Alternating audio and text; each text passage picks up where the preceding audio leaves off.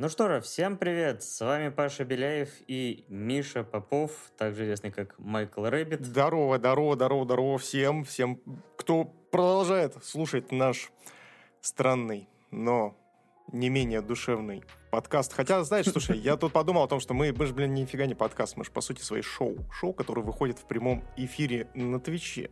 В целом, да. И называемся мы 2D-деды. И это пятый и юбилейный выпуск. Наш первый юбилей и важная отметка для многих подкастов. С учетом двух пилотов уже седьмой, но нумерация у нас все-таки, да, пошла с третьего.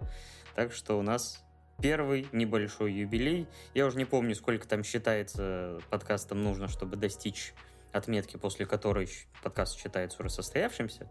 Это всегда разное число, но помню, что самое первое это вот пятерка. Мы дошли до нее. Учитывая тот факт, что мы выходим каждые две недели, мне кажется, мы не доживем до этой отметки, сколько нужно подкасту, чтобы он продолжил свой взлет. Ну, мы будем стараться. Сегодня у нас много тем, Пока мы немножко подождем народ, пока подходит, мы, как обычно, огласим правила подкастов в плане выбора тем. Видите, вы можете повлиять на выбор тем и поучаствовать в голосовании, которое будет в конце этого выпуска. У нас есть два лота на следующие темы. Первый лот — это... Пики точеные, а второй — кое-что Драченая. Да, наше чувство юмора. В комплект не входит, потому что отсутствует как факт. Камень я дам, а чувство юмора не дам. Именно так. Э, у нас будет, значит, э, в нашем топе, который вы найдете, спасибо Дарксайдерсу за первый донатик на повелителя. Ну, я так понимаю, это у нас, как он там назывался, Оверлорд? Да. Это уже донатят на роли в нашей паре, что ли? Что я понять не могу, какой еще твой повелитель. Fucking slave. Вот это все. Есть два титула у двух дедов. Ладно, не будем начинать, а то плохо кончим. Дай мне правило договорить. Fucking slave. Короче, у нас э, есть э, первое место, которое автоматически уходит на следующий э, подкаст, и э, места со второго по шестое они будут это выбираться голосованием с участием пашкоинов, э, которые копятся за просмотры других стримов. Не других стримеров, а именно других стримов на этом канале. Так что располагайтесь, всем приятного времяпрепровождения. У нас разгон в виде новости, и эта новость, это наконец-то мы дождались выхода трейлера третьего Человека-паука. Во-вторых, это у нас было две, э, у нас три было интерпретации Человека-паука за последние там 20 лет. А я думал, ты опять про стуле начнешь, сейчас третий стул добавил. Да, да, да. Есть три паука. Ладно, не надо. И только второй паук добрался до своей трилогии, потому что Эндрю Гарфилд до третьего фильма своего не добрался. Хотя, возможно, мы еще его увидим. Но это пока все еще в виде слухов и инсинуаций. Пока нам в трейлере других пауков не показали, но показали много чего интересного. А, единственное, хотел сказать, главное, что этот трейлер э, добился, он уже опередил «Мстителей. Финал», а это, напомню, самый кассовый фильм в истории на данный момент, хотя, по-моему, он уже с аватаром поменялся местами, но не суть. По крайней мере, как э, самый просматриваемый трейлер был, по-моему, именно он, и третий Человек-паук скинул его с этого пьедестала. Но что же нам такого показали? Я, короче, тут, знаешь, что подумал? Эндрю Гарфилд просто не знал про существование третьего стула. Поэтому у него не вышло, к сожалению, с трилогией. Вот. А, в общем, по трейлерочку, по трейлерочку нам показали основную завязочку, что случилось. Я напоминаю, что во второй части э, фильма с Томом Холландом раскрыли, раскрыли личность Человека-паука на весь мир. Сказали то, что «А вы знали? А вы знали? А вы знали?» Что на самом-то деле Сыр Хохланд — это новый Человек-паук. И все такие, чё, серьезно? И чуваки, которые, вот это, знаете, из рекламы, вот, папа, а есть Йети? Нет, сынок, это фантастика, собственно, все повыроняли изо рта сыр. А все, естественно, начали Паука булить, а, как это обычно бывает. А кто-то собственно, говорит, что это хороший парень, кто-то говорит, что это плохой. Его надо закенселить. Э, начали, собственно, сразу же в Твиттере появляться различные сообщения о том, что мы видели этого парня, он до кого-то домогался. Вот. До, паучи, паучи какой-то. Да-да-да, до черной вдовы, лол. Э, Скарлетт Йоханссон написала то, что Том Холланд не поделился с ней сборами за Человека-паука и это предлагает его отменить. Ну и, в общем, надоело это все нашему главному герою. Он хочет нормальной жизни вместе с Зендей. И, в общем, обращается он к доктору Стрэнджу, Бенедикту Кибердвачу. Предлагает ему отменить прошлое. Да-да-да. Говорит, слышишь, доктор Стрэндж, отмени меня, пожалуйста.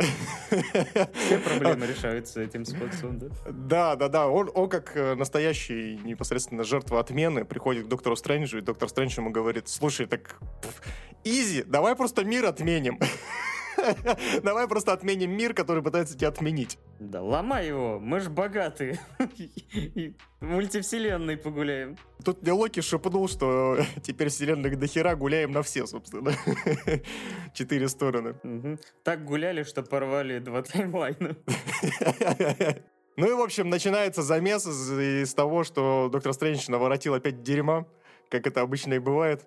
Он э, сначала делает, а потом уже думает, как, собственно, с этим всем совладать. Это, знаешь, это типичная, кстати, проблема э, некоторых людей, которые, знаешь, типа создают себе проблемы, а потом героически их преодолевают. А потом такой, да я же супергерой, я же, я же все починил. А как иначе? Работа у них такая, создавать проблемы. Помнишь, э, господи, всех старых Мстителей?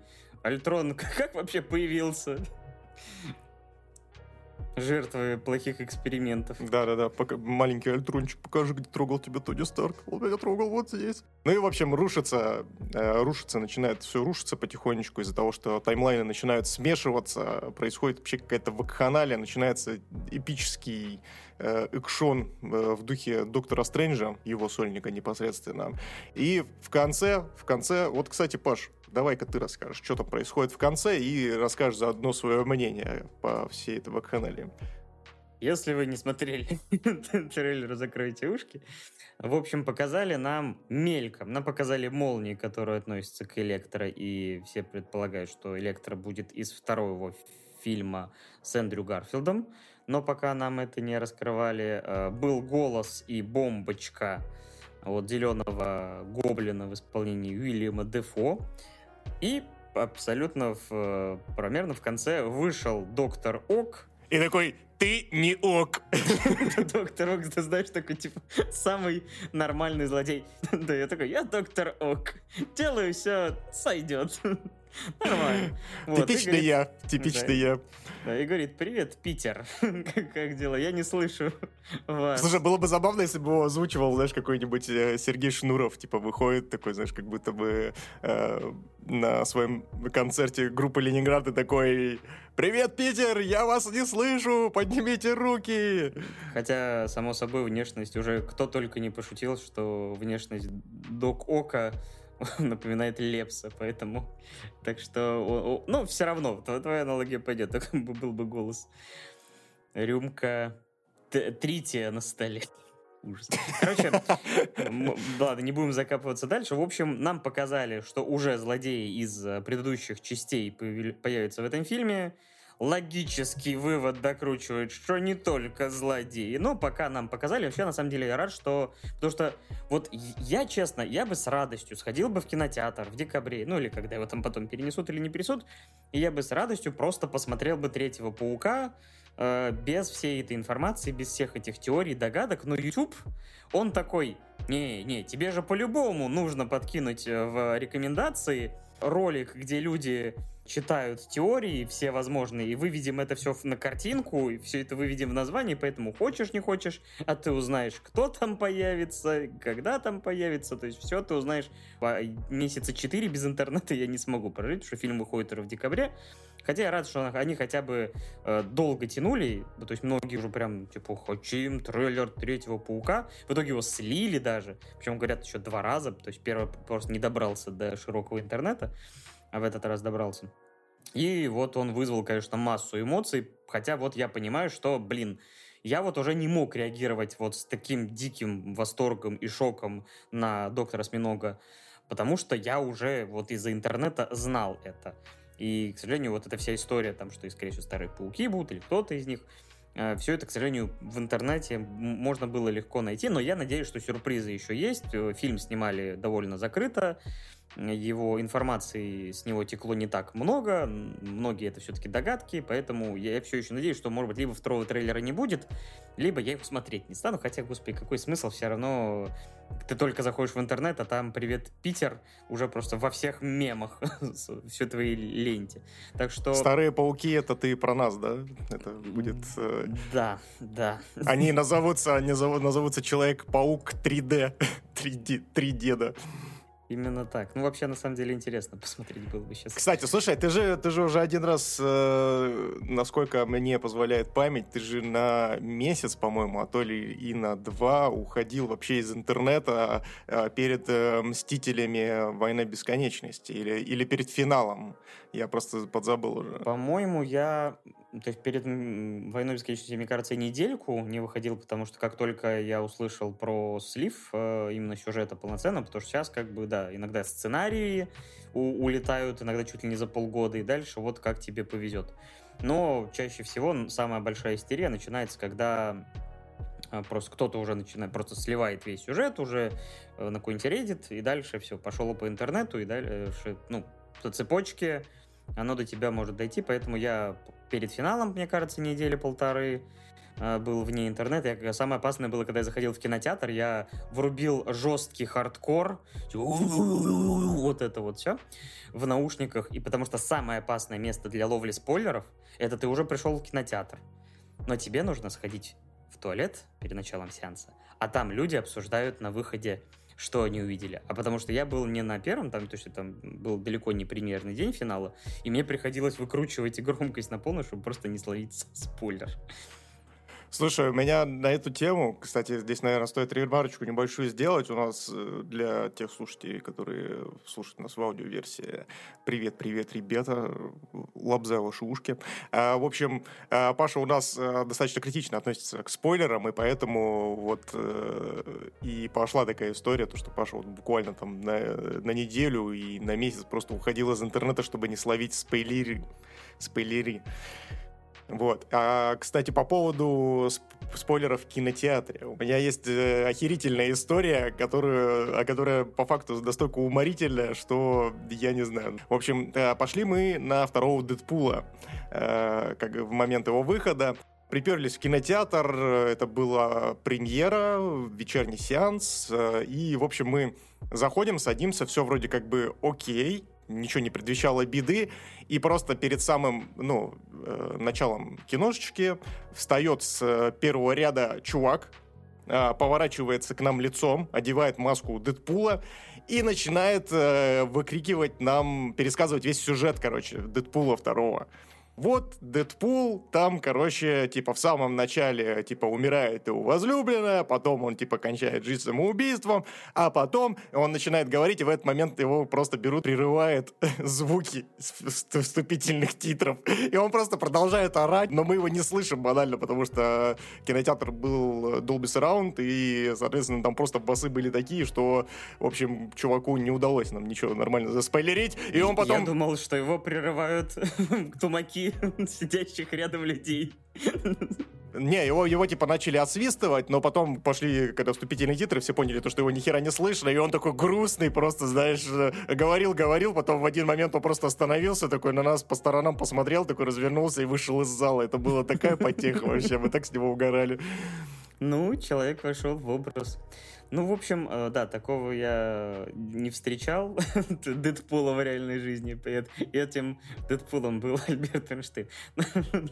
Короче, у нас... Э, то есть, в целом, в общем, если подытоживать, потому что мы реально можем Паука, наверное, много говорить, я доволен трейлером, доволен тем, что он показал не так много, мне в целом концепция... То есть мне, честно говоря, даже вот до момента, когда вот э, эта история началась с Доктором Стрэнджем, я изначально думал, что Паук будет именно такой более приземленный, про его жизнь без инкогнито, э, как его раскрыли, но я так понимаю, что решили и это показать, и все-таки это вернуть, потому что, наверное, да, действительно, слишком это не вяжется с дальнейшими, может быть, у них планами.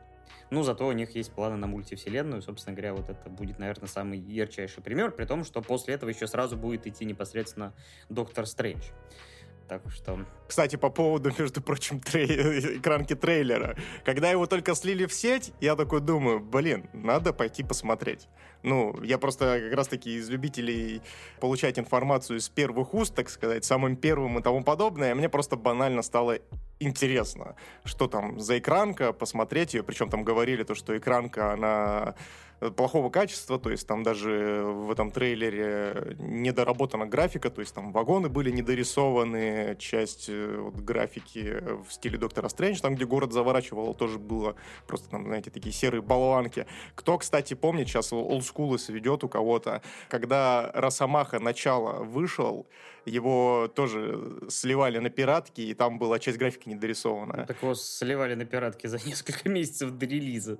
Да, да, да, то есть там были и эти и канаты в кадре видны, и графика была недоделана, вот, это я, блин, четко помню, конечно, золотые времена, господи боже. Вот, ну и, в общем, я такой думаю, ну, пойду экраночку посмотрю, что бы нет, и я просто э, нахожу эту экранку, чтобы вы понимали, это была экранка, мать твою, экранки попытаюсь вам сейчас этот Inception, собственно, распутать. В общем, это кто-то в, кинотеатре снимал экран на телефон. А экранка сама была записана тоже на телефон, который записывает этот телефон, который снимает, мать твою, экран. То есть это экранка экранки. То есть там настолько все мелко, настолько непонятно и неразборчиво, что это просто забейте. Мне, мне реально музыка из Inception пошла. Но, естественно, какой-нибудь Каддекраб такой, у, надо дорезать. Сто процентов такой. Там, там же все видно. Такой, вы что, не видели морщину на лице Альфреда Малина? Который доктора Смедога играл, это же вы шо вообще? вот, в общем, вот так вот. Я посмотрел экранку экранки, это был максимально интересный кринжовый опыт. А я просто проснулся, увидел трейлер, записал сразу реакцию и был доволен этим. Ладно, в общем, будем ждать фильм. Будем ждать э, с нетерпением, потому что это из всей, наверное, вот ранней фазы, наверное, самый главный и яркий фильм. Потому что это, ну, опять же, трилогия, все дела, хотя вряд ли мы с Пауком расстанемся. Он молод, полон сил, полон кассового потенциала. В отличие от нас. И еще с Веном не встретился. Да. Переходим тогда к следующей теме. Кстати, пока ты не перешел к следующей теме, я хочу еще раз поблагодарить э, всех, э, кто нас смотрит в прямом эфире на Твиче. Ребята, вы все классненькие. Спасибо вам большое, то, что поддерживаете нас донатами э, и сабочками. Огромнейшее вам спасибо. Мы у вас всех меньше, чем три.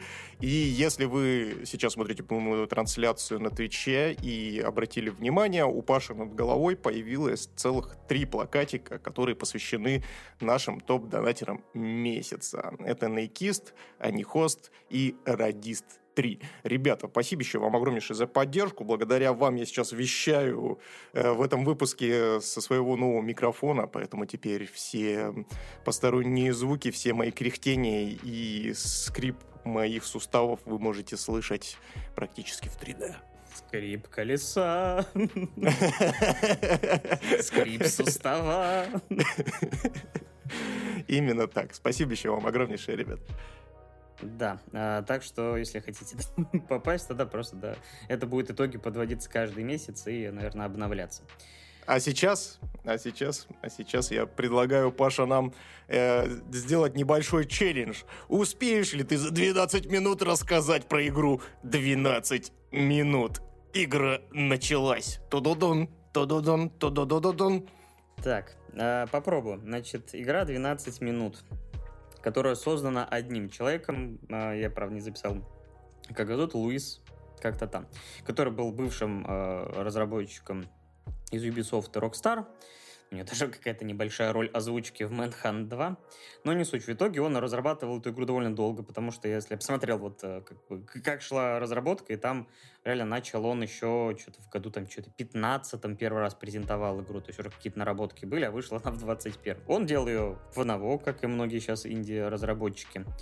И меня игра зацепила еще на этапе, наверное, вот анонса, ну, по крайней мере, такого повторного анонса на пресс-конференции Microsoft в 2019 году. Меня зацепило то, что там актеры довольно именитые, Маковой, Дейзи Ридли, известная по последним «Звездным войнам», и Уильям Дефо. То есть актеры с именем, да и в целом довольно талантливые. И концепция, которая рассказывала нам историю.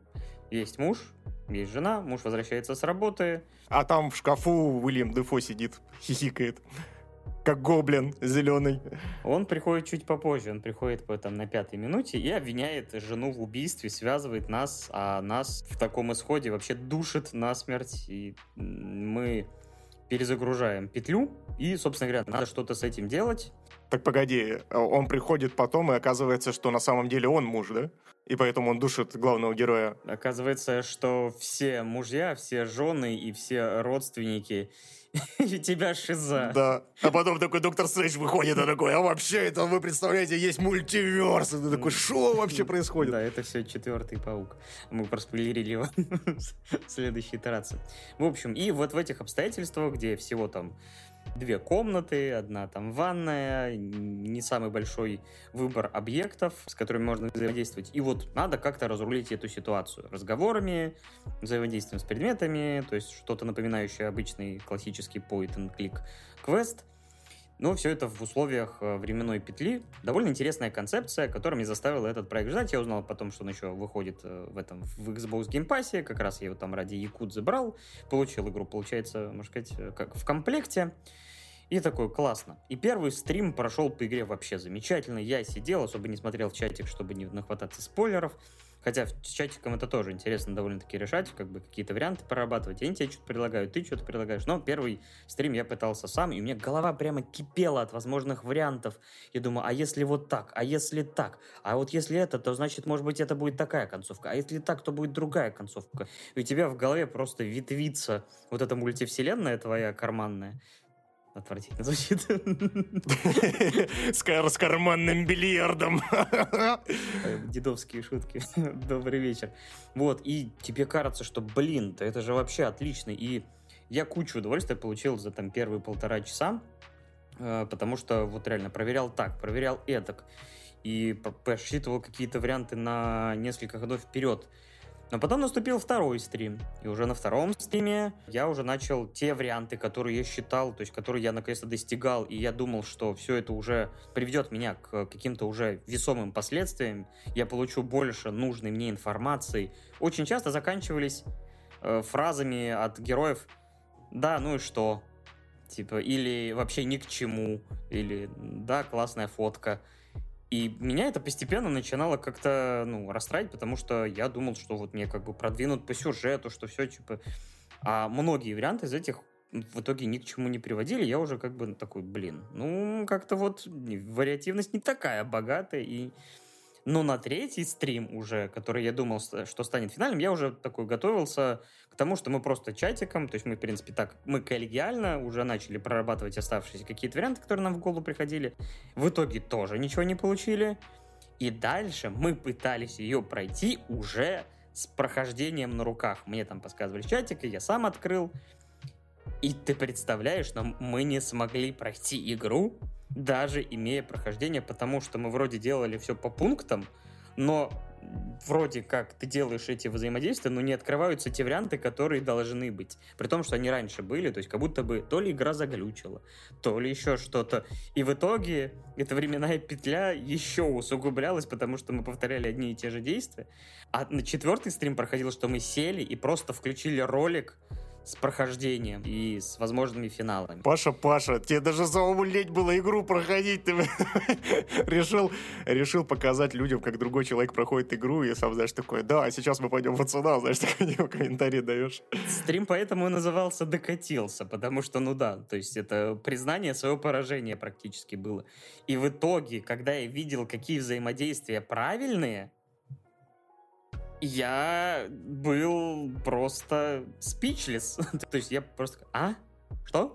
То есть они настолько нелогичные были, или что именно вызвало декуряцию? Они были, скажем так, это, опять же, привет старый э, point and click э, квеста, где кто-то догадается до этого взаимодействия, что вот этот предмет, вот... Потому что я некоторые вещи не повторял, потому что я думал, если я, например, знаю, где, например, там, условно, часы, вот там есть важный сюжетный элемент, то мне не требуется каждый раз, допустим, вытаскивать их из того места, как вспоминается криминальное чтиво. Плохо звучит. Эти часы были у меня... Ну, ты понял. Я понял. Нет, они, они бы... Я не буду, опять же, рассказывать, где они были. Они, ну, в квартире они, короче, были. Потому что мало кто-то все-таки решит э, поиграть в игру. Это когда ты собираешь ужин для своей женушки, и она такая, эта бутылка пахнет очень странно. О, господи, знала бы ты, где она побывала, родная. Да, именно так. Ты мешаешь мне уложиться в 12 минут минут. вот. Шутка. Значит, получается, что ну, я думал, что я просто словами, разговорами дойду до этих точек, но там нужно, когда я видел это э, прохождение, там, похоже, нужно вот конкретные вещи говорить, конкретные вещи показывать, и только тогда все сложится. То есть какое-то вот отклонение от этого механизма может тебе запороть прохождение, как это было у меня. Опять же, может быть, что-то заглючило. Ну, я не смог получить, даже имея прохождение в итоге эти. И когда я узнал, чем дело заканчивается, у меня вообще немножко был, опять же, легкий шок, потому что что? Чего? Кого? Это что вообще за типа, ну, некоторые называют это Дарья Донцова, кто-то еще там. Но у меня прям немножко начало подбамбливать от этого э, сюжетного поворота. Главное, опять же, не буду рассказывать. Страдайте сами.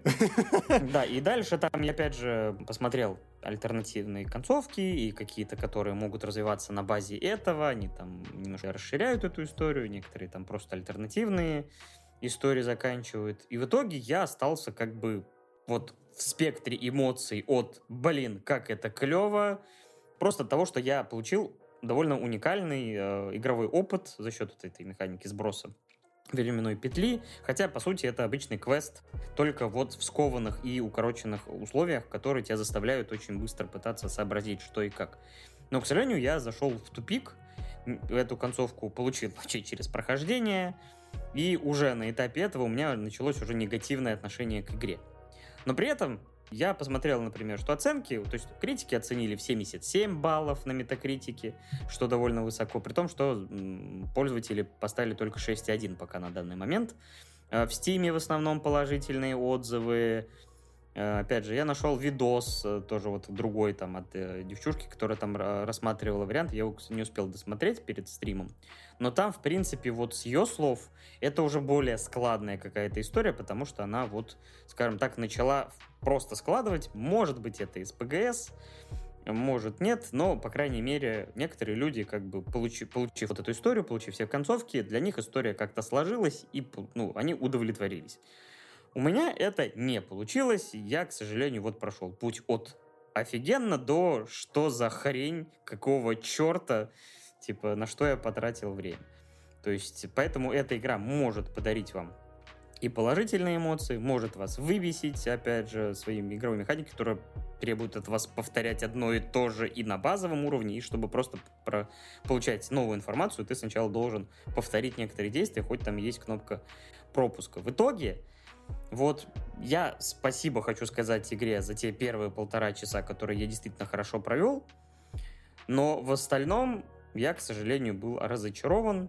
Я не буду на этой игре ставить крест, раз я вижу, что многим она нравится, либо, может быть, это люди, которые не сильно избалованы сюжетом, сюжетами различными игровыми механиками.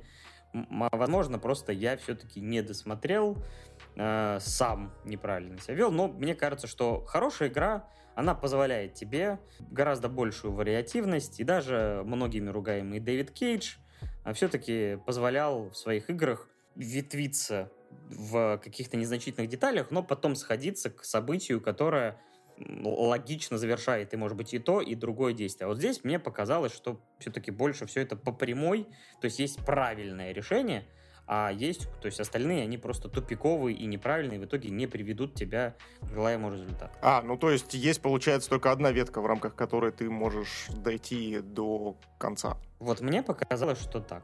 вот я не увидел, честно говоря, какой-то вот той вариативности, которой я себе дорисовывал некоторые концовки, ну, вот, которые, мне казалось, должны быть возможными, но нет. Многие те вещи, которые ты думаешь, что, ну, просто такие хотя бы ради ачивки, там из разряда, знаешь, как там в пятый Far Cry можно пройти, там, как и четвертый, ну, просто ничего не делая, дождавшись там главного злодея, там, или согласившись его отпустить, и там все, как ВОЗ, через полчаса после начала игра пройдена. Я думал, и тут таких будет много таких забавных моментов, когда ты думал, что какая-то логическая цепочка, которая тебя приведет к альтернативной концовке. Но нет, все сходится вот именно к каким-то определенным концовкам, и те вещи, которые, вот взаимосвязи, логические цепочки, которые представлял я, оказывались э, типа, нет, не так, чувак, надо было делать так, так и так, и ты дошел до финала.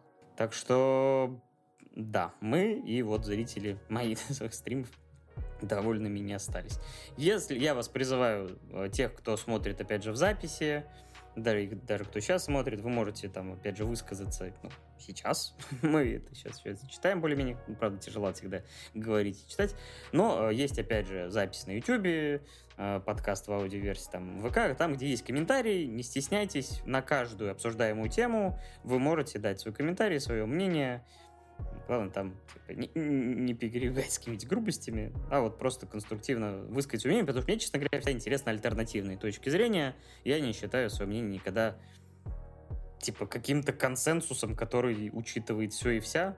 Все равно вот мое личное мнение, я от игры, к сожалению, вот ждал большего и не получил это. Но, опять же, видя те оценки, которые у игры, она некоторым людям, людям вполне заходит и нравится. Как-то так. 13 минут. Черт! Не, ну там были, были минутные мои комментарии, поэтому я считаю, что челлендж официально выполнен. Здесь должна быть вот это, знаешь, проигрыш. Вот это. Вау, пу-пу-пу-пу-пу-пу-пу. Вот это, знаешь, типа... Да. Ну и поиграйте, составьте свое мнение, как говорят некоторые блогеры. Но деньги тратить, конечно, да. Люди приходят, блин, послушать наше мнение для того, чтобы, блин, не тратить на это время. А Паша такой, да идите потратьте время. Чего, да это, это, это шучу, конечно. Давай тогда переходить к следующей теме. Наверное, ее ты начнешь, но я ее хоть оглашу, потому что мне надо да, таблицей заняться. Значит, у нас следующая тема это Ведьмак, который теперь еще и аниме, но не аниме, но полнометражный мультфильм, сделанный корейцами. Называется он «Ведьмак. Кошмар Волка». Вышел он на прошлой неделе на Netflix и разворачивается во вселенной Ведьмака, рассказывает нам про приключения Весемира, который наставник нашего Геральта. В игровой серии он уже довольно в возрасте, при том, что Ведьмаки, опять же, стареют гораздо а, медленнее обычных людей. Но там он прям такой, ну, уже, не знаю, ну, грубо говоря, на наши переводить там лет, прям батя, лет 50-60. Но этот сериал, э, ну вот этот фильм рассказывает именно про его молодые годы, как он блистал, рубил монстров.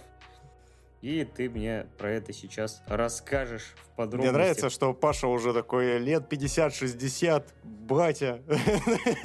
Знаешь, когда тебе 30, ты такой проецируешь просто возраст, знаешь, лет 15 ты такой, ну, ему уже лет 27, но он уже батя, как бы.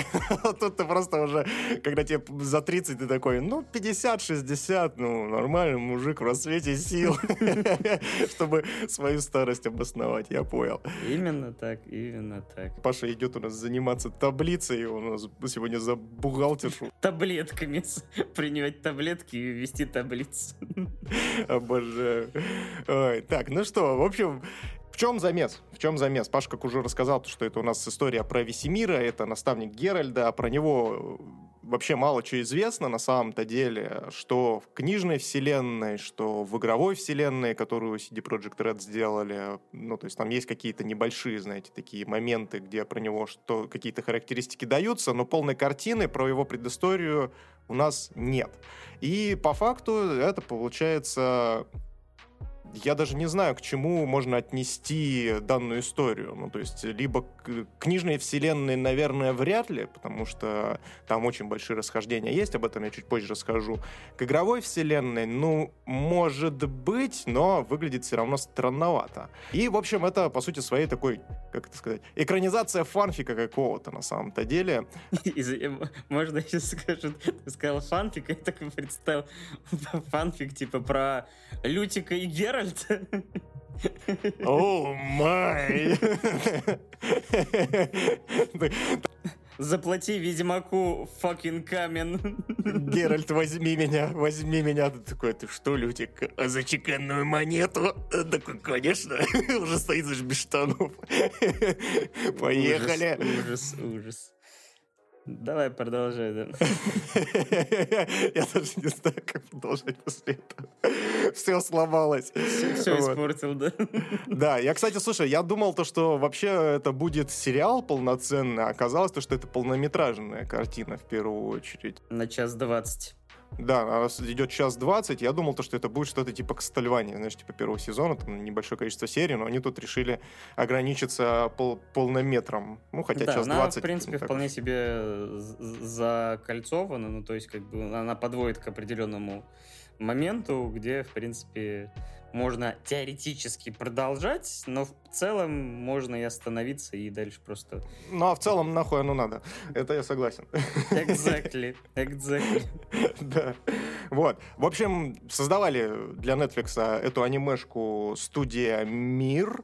Я изначально, кстати, перед тем, как лезть в интернет, короче, я на протяжении всего просмотра думал, то, что это все-таки делали те же самые ребята, которые создавали для нас Кастельванию, потому что стилистика очень схожая, а потом, когда уже начал копать, понял то, что это совершенно другая студия. Вот. Эта студия, в общем, она знаменита тем, что она делала легенду о Коре, это продолжение Аватара, не того Аватара, который про синих человечков, а имеется в виду легенду об Анге. Вот. Также они нам подарили замечательный, просто восхитительный сериал, который я обожаю всеми фибрами души. Это «Гетто». Э, кто, кстати, не смотрел, дико советую. Охерительная история про маленьких афроамериканцев, которые пытаются выжить э, в своем гетто. Офигительная тема. И, кстати, они также нам сделали замечательную экранизацию Mortal Kombat, а конкретно «Месть Скорпиона», которую Паша хвалил в одном из наших подкастов. Там, кстати, сиквел вышел на днях, но что-то я его пока нигде не нашел. Первый фильм я на кинопоиске спокойно посмотрел, от продолжения нет. Кстати, я так понял, что режиссер, вот он как раз, кстати, он работал не только только над Корой, а он еще я такой, и над самим аватаром работал. И вот. То есть у него большой опыт в разработке не аниме, которое выглядит как аниме. Да-да-да, так называемое америме. Сейчас есть такое понятие. Все, что... Хотя они корейцы. Э, тогда подожди, это корениме? Вот у, у китайского аниме, например, есть э, Дуйхуан, Блин, Дуйхуан вообще звучит как... Э, Кого если... позвать, прости? Ну, если у вас, знаешь, вечеринка с Хуаном, и, типа, кто-то дует, то Дуйхуан... Дунхуан. Я все Дун, дуй в Хуан. Ужасно. Короче, Дунхуа. Я просто... У меня какие-то странные логические цепочки. Не хотим никого оскорбить, ребят, это все лишь банально. Наш, наш идиотский юмор дедовский, поэтому не обижайтесь на нас, пожалуйста. Вот. Что по сюжету? Что по сюжету? По, по сюжету все, в принципе, достаточно неплохо, но э, сериал, фу, блин, простите, сериал, но полнометражный, полнометражное америме, кореаниме, я не знаю, как это назвать. В общем, анимация разделила аудиторию на два лагеря. Одни считают его, э, данную экранизацию либо адаптацию аниме полной сранью, а вторые, в принципе, считают то, что очень даже неплохо и достойно. Что случилось? Почему, почему собственно, произошел этот раскол Мстителей? А произошел он в первую очередь из-за того, я не зря сказал то, что это по сути своей фанфик, потому что с книгой и со вселенной, глобальной вселенной Ведьмака есть очень-очень большие расхождения, которые фанаты, естественно, не приняли для себя. Чтобы вы понимали, чтобы вы понимали, то есть там рассказывается, опять же, про становление Весемира, то есть, понятное дело, то, что Весемир не фигурировал как персонаж в книгах, и, в принципе, там можно было придумать, ну, был некий простор для того, чтобы придумать интересную историю. В принципе, интересная история получилась, но она очень вольно обходится непосредственно там с э, такими вещами, как кодекс Ведьмака, э, с э, обоснованием каких-то деталей для людей, которые, допустим, вообще с Ведьмаком никак не знакомы, либо знакомы только по сериалу, допустим, э, с Генри Кевиллом. И здесь встает очень большой вопрос для меня, для кого вообще это сделано и для кого это реализовано. Потому что если мы говорим про фанатов, то тогда, ну, зачем вы позволяете себе такие вольности? То есть я вот банальный пример приведу, то есть есть, допустим, здесь будет такой наверное, спойлер, но он, я не думаю, то, что он критичный. Понятное дело, то, что Весемир — это человек, который стал наставником ведьма э, Геральда по итогу, и, естественно, он был также наставником Ламберта. Это э, друг Геральда, знакомый нам по третьему Ведьмаку. И вопрос в том, то, что эти персонажи также присутствуют в адаптации, но вопрос в том, то, что они почему-то, ну, то есть они были из разных вообще групп, ну, то есть они в разное время тренировались и тому подобное, а здесь их, получается, в одну группу запихнули и, типа, типа, будто бы они вот с самого начала, с самого там основания. Бригада. Да, абсолютно верно. Геральт Лысый. One punch! Вот это вот все раз уж я уж, ладно, перешел в эту зону, ладно, там, там, там просто они так по-идиотски на самом деле замаскировали, чтобы никто, типа, до конца не узнал, что парняга лысый, это, типа, Геральт. это вообще забавно. То есть они сделали персонажа лысым, маленьким лысым, как будто он после химиотерапии, собственно, приперся вставать ведьмаком. Хотя, учитывая, какую бодягу они там пьют для того, чтобы это, ведьмаками стать. Да, мне кажется, это реально там еще химиотерапия там рядом нервно в сторонке курит. Вот. Также там естественно, вот это посвящение ведьмачества. То есть э, по книге мы четко знаем о том, что ведьмаки там проходят определенные там генные модификации, там, и у них есть вот это вот, как это правильно сказать, распитие манаги для того, чтобы стать ведьмаком. Вот. И э, там был момент посвящения, то есть перед тем, как они, ну, собственно, распили вот этот замечательный продукт. Самогон. Если выживешь, значит, ведьмаком будешь. Если не выживешь... Их перед этим, короче, отправляют, э, типа, на, ступ... на испытания просто банально пацанов без оружия, молодых, еще даже без особой подготовки. То есть они, да, там, они провели определенную... Физподготовку? Да, физподготовку провели, то есть они научились там фехтовать более-менее и тому подобное. Но им даже оружие не дали, и при этом закинули их на какое-то болото, где куча всяких чертил обоссанных просто вылазит, начинают просто детей крошить. Это королевская битва начинается. Да, да, да, да, да, да, да. Это королевская битва, когда ты высаживаешься в Апексе, блин, а у тебя из дропа только по 20-20, блин, и больше не нифига, либо Мозамбик. И, и при этом в жопе у тебя... Да, да, да, да, да, причем чужой. Ебой. Вот. И, в общем, э, и это просто выглядит ультра странно. Ну, то есть, представляете, 20 детей просто запихивают на болото без оружия и говорят, выживайте игра началась. И, и все, и логично, из этих, блин, а там 20 человек выживает там, ну, штук 5, блин, а и то из этих 5, блин, а, э, часть там поло, э, остаются половинчатыми, потому что кому-то руку там, кому-то ногу оторвало и так далее. А в книге там не настолько все? Нет, в книге такого нет. То есть они в книге, э, ну, у них есть физподготовка, затем они, э, естественно, много изучают вот эти всю нечисть и тому подобное по энциклопедиям. То есть они это причем очень долго делают. То есть там на протяжении, если мне не изменяет, двух зим они там изучают все эти энциклопедии и так далее. И потом уже их, э, ну, собственно, отпаивают вот этим э, ведьмачьим самогоном для того, чтобы они впоследствии, кто-то из них выжил и стал ведьмаком, а кто-то, ну, непосредственно в тяжких муках погиб. Вот. То есть вот этого испытания там вообще в книге нет, и вообще, ну, то есть в, в, лоре, в лоре это отсутствует. Но это и выглядит это максимально тупо на самом-то деле. Ну, то есть на что вы вообще надеялись, типа? И самое интересное, Весемир после этого говорит, ну, Геральт Царят, это была лотерея. Типа, кто выжил, тот выжил. И ты такой, what? what the fuck? Типа, какого, какого хера? Ну, то есть, а представляешь бы, никто не выжил, такие все, такие, а, ну, все, как бы, Ведьмаков больше нет сюда. До свидания, мы закрываемся, блядь. Такая, пу-пу-пу. Да-да-да. И тут такой Весемир такой, да, что-то, что-то план наш, блин. На пенсию не уйдешь теперь. Пенсионный фонд Тимери или какие-то страны. Да.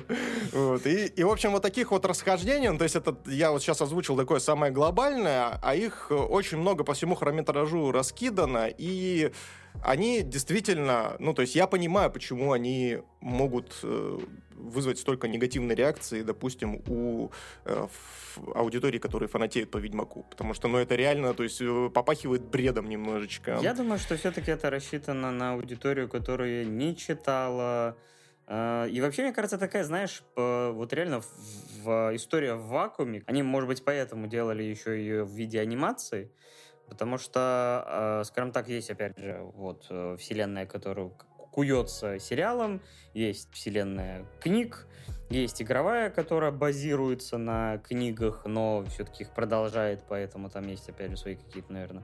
И вот так как она не обязательная, и вот она история как приквел, э, то есть ее, в принципе, просто сделали для того, чтобы, мне кажется, показать, что вот был Весемир, он был крутым, его во втором сезоне собираются вводить, но я не думаю, что они даже будут пытаться, хоть сценарист, например, э, этого фильма и писал сценарий к сериалу, правда, к одной серии.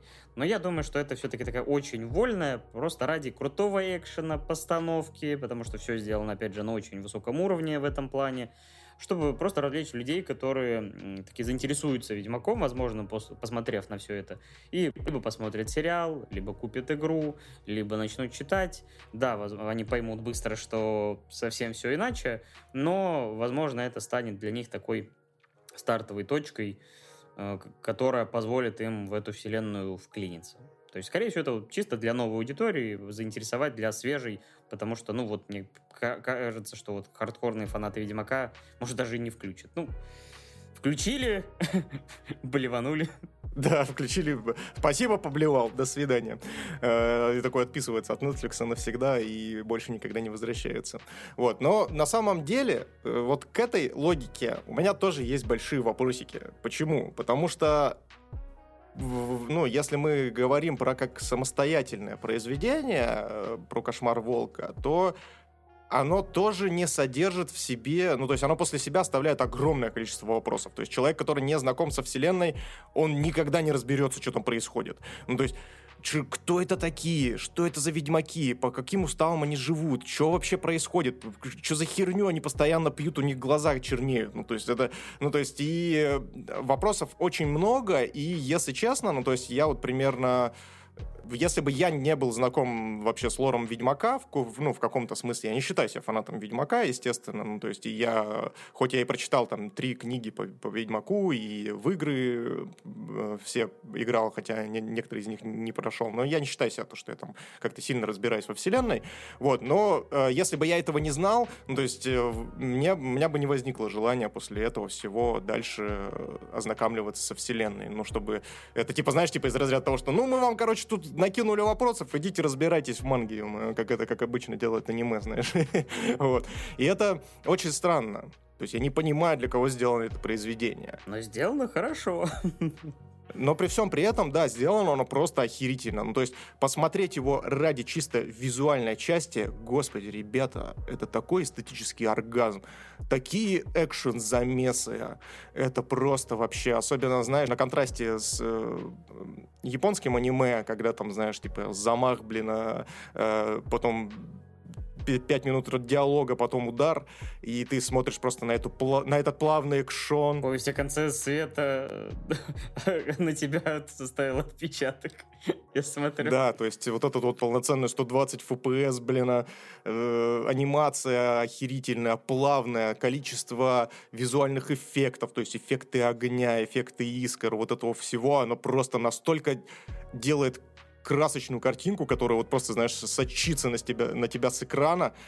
Я, я в диком экстазе. Вот э, экшен-части Ведьмака нахожусь, вот конкретно Кошмара Волка. Это просто забейте. Визуально просто шикарно. Да, могу подтвердить. То есть вот именно То есть это прям, да, это можно было бы даже, не знаю, при желании в киношку сходить, еще и с хорошим звуком, то есть это было бы вообще отлично. Ну, либо просто, да, если у вас хороший телек, э, то я думаю, что это чисто для глаз пиршество. Так что вот в этой части вопросов к Ведьмаку нет. То есть, опять же, и со звуком, то есть саундтрек, который в целом, опять же, имеет нотки игрового Ведьмака, и сериального Ведьмака, то есть все очень тоже клево на уровне. Есть и юмор, есть и хоть какая-никакая драма, потому что есть любовная история сквозь года, потому что Ведьмаки, напоминаю, стареют по э, медленнее остальных. Да, мы такое любим, там настоящий Грэнни контент. Да. Как-то есть Милф, а есть Джилф, наверное. Нет, это Грэнни называется. Я разбираюсь. В этом я шарю, знаешь, этот мем с замечательным Томом из Тома и Джерри, который, ребята, я в этом шарю. Грандфиле, короче. Грандфиле, господи боже. Осуждаю, осуждаю Пашу за то, что он относится к женщинам как к кускам мяса. Нет, чтобы есть грандфиле, это, по-моему, именно, э, ну, типа, когда ты считаешь А, а, я думал, ты сказал филе, грандфиле, в смысле. Филе как кусок мяса. Ты, за кого меня держишь? Я дед, а Господи боже. Абузер, абузер настоящий. Вот. Ну и, кстати, в плане сюжета, в принципе, если, ну, вот эти вот все недочеты, которые связаны непосредственно с лором, то есть главная арка, она, в принципе, достаточно логичная, даже с серой моралью, я бы даже так сказал. То есть там ты понимаешь о том, что это, по сути, своей вселенная Dark Fantasy, в которой, ну, типа, нету хороших и, плохи, и плохих. То есть там... Не так-то все просто. Да, то есть там действительно и положительные герои могут быть максимальными мудаками, и отрицательные герои тоже имеют э, положительную мотивацию, проблески положительной мотивации. И есть сюжетный поворот очень даже э, логичные и неплохо смотрящиеся. Единственное то, что с мотивацией злодея немножечко они там опростоволосились, но это как бы такая мелочь, которой, которой даже придираться на самом деле не хочется. Вот. А в остальном мне прям ок. Мне, мне очень понравилось. Ну, если закрыть глаза на вот эти вот э, несостыковки с лором и так далее, то есть если поглушить в себе вот этого вот, знаете, душнилу, который за Ведьмака и Двор стреляя в упор, то удовольствие можно получить хотя бы от э, визуальной части. И, естественно, от Весемира, который здесь содержит в себе архетипы Данте из Devil May Cry и, э, собственно, Адама из Deus Ex Human Revolution. Как минимум его внешность, не считая черных очков и кибер Да, кстати, слушай, я знаешь, что подумал? Они реально такое чувство, как будто, знаешь, озирались на успех Кастельвания, и такое чувство, как будто они вот тоже э, по факту Весемир, это можно даже сказать, это тот же самый Бельмонт, только Бельмонт почаще шутит, шутит хорошо, ну, а вот у Весемира да. с чувством юмора немножечко немножечко атрофирована. Ну, на Netflix есть так она ситуация, когда выходит один успешный проект, и иногда прям следом, кажется, уже как будто бы его заказали специально из-за того, что он похож на проект А, проект Б просто, ну, скажем так, метит в ту же аудиторию. Мне кажется, что вполне возможно Костелевание, ну, то есть они метили и аудиторию Костелевания. Правда, Костелевание, насколько с твоих слов, она гораздо более бережно обходилась с оригиналом и делала много пируэтов в сторону оригинальных, и те, кто хорошо знаком, типа такие, да, да, классно, я помню эту музыкальную тему, а этот-то совсем как в этой игре. Короче, вот это. Не, Кастельвания однозначно на голову выше, она и сюжетная, и э, в принципе, по динамике своей, и вот как раз-таки по отсылкам и вот, э, обращениям именно с оригиналом, то есть, причем, чтобы ты понимал, ну, то есть, как я рассказывал, когда у нас, по-моему, то ли первый, то ли э, второй неофициальный номер был по, как раз таки мы там говорили про Кастельванию, то есть они там э, копнули в, лор максимально глубоко и очень круто его обыгрывали в самом сериале, поэтому, блин, Кастельвания One Love, конечно. Но и Ведьмак, в принципе, выглядит вполне достойно. Да, так что, если вы можете себя, за... ну, либо если вы глубокий фанат Ведьмака, то лучше, наверное, пропустить. Если же вы вообще не знакомы с вселенной и просто хотите развлечься на полтора часа, отличное времяпрепровождение. Глубокий, глубокий фанат. Слушай, отличное определение просто. Fucking deep. Uh, deep fisting in my ass. Deep Ведьмак Фэнтезис. Deep Dark Ведьмак Фэнтези. Господи, ужасно. Просто. Просто дгч отвратительно. деда.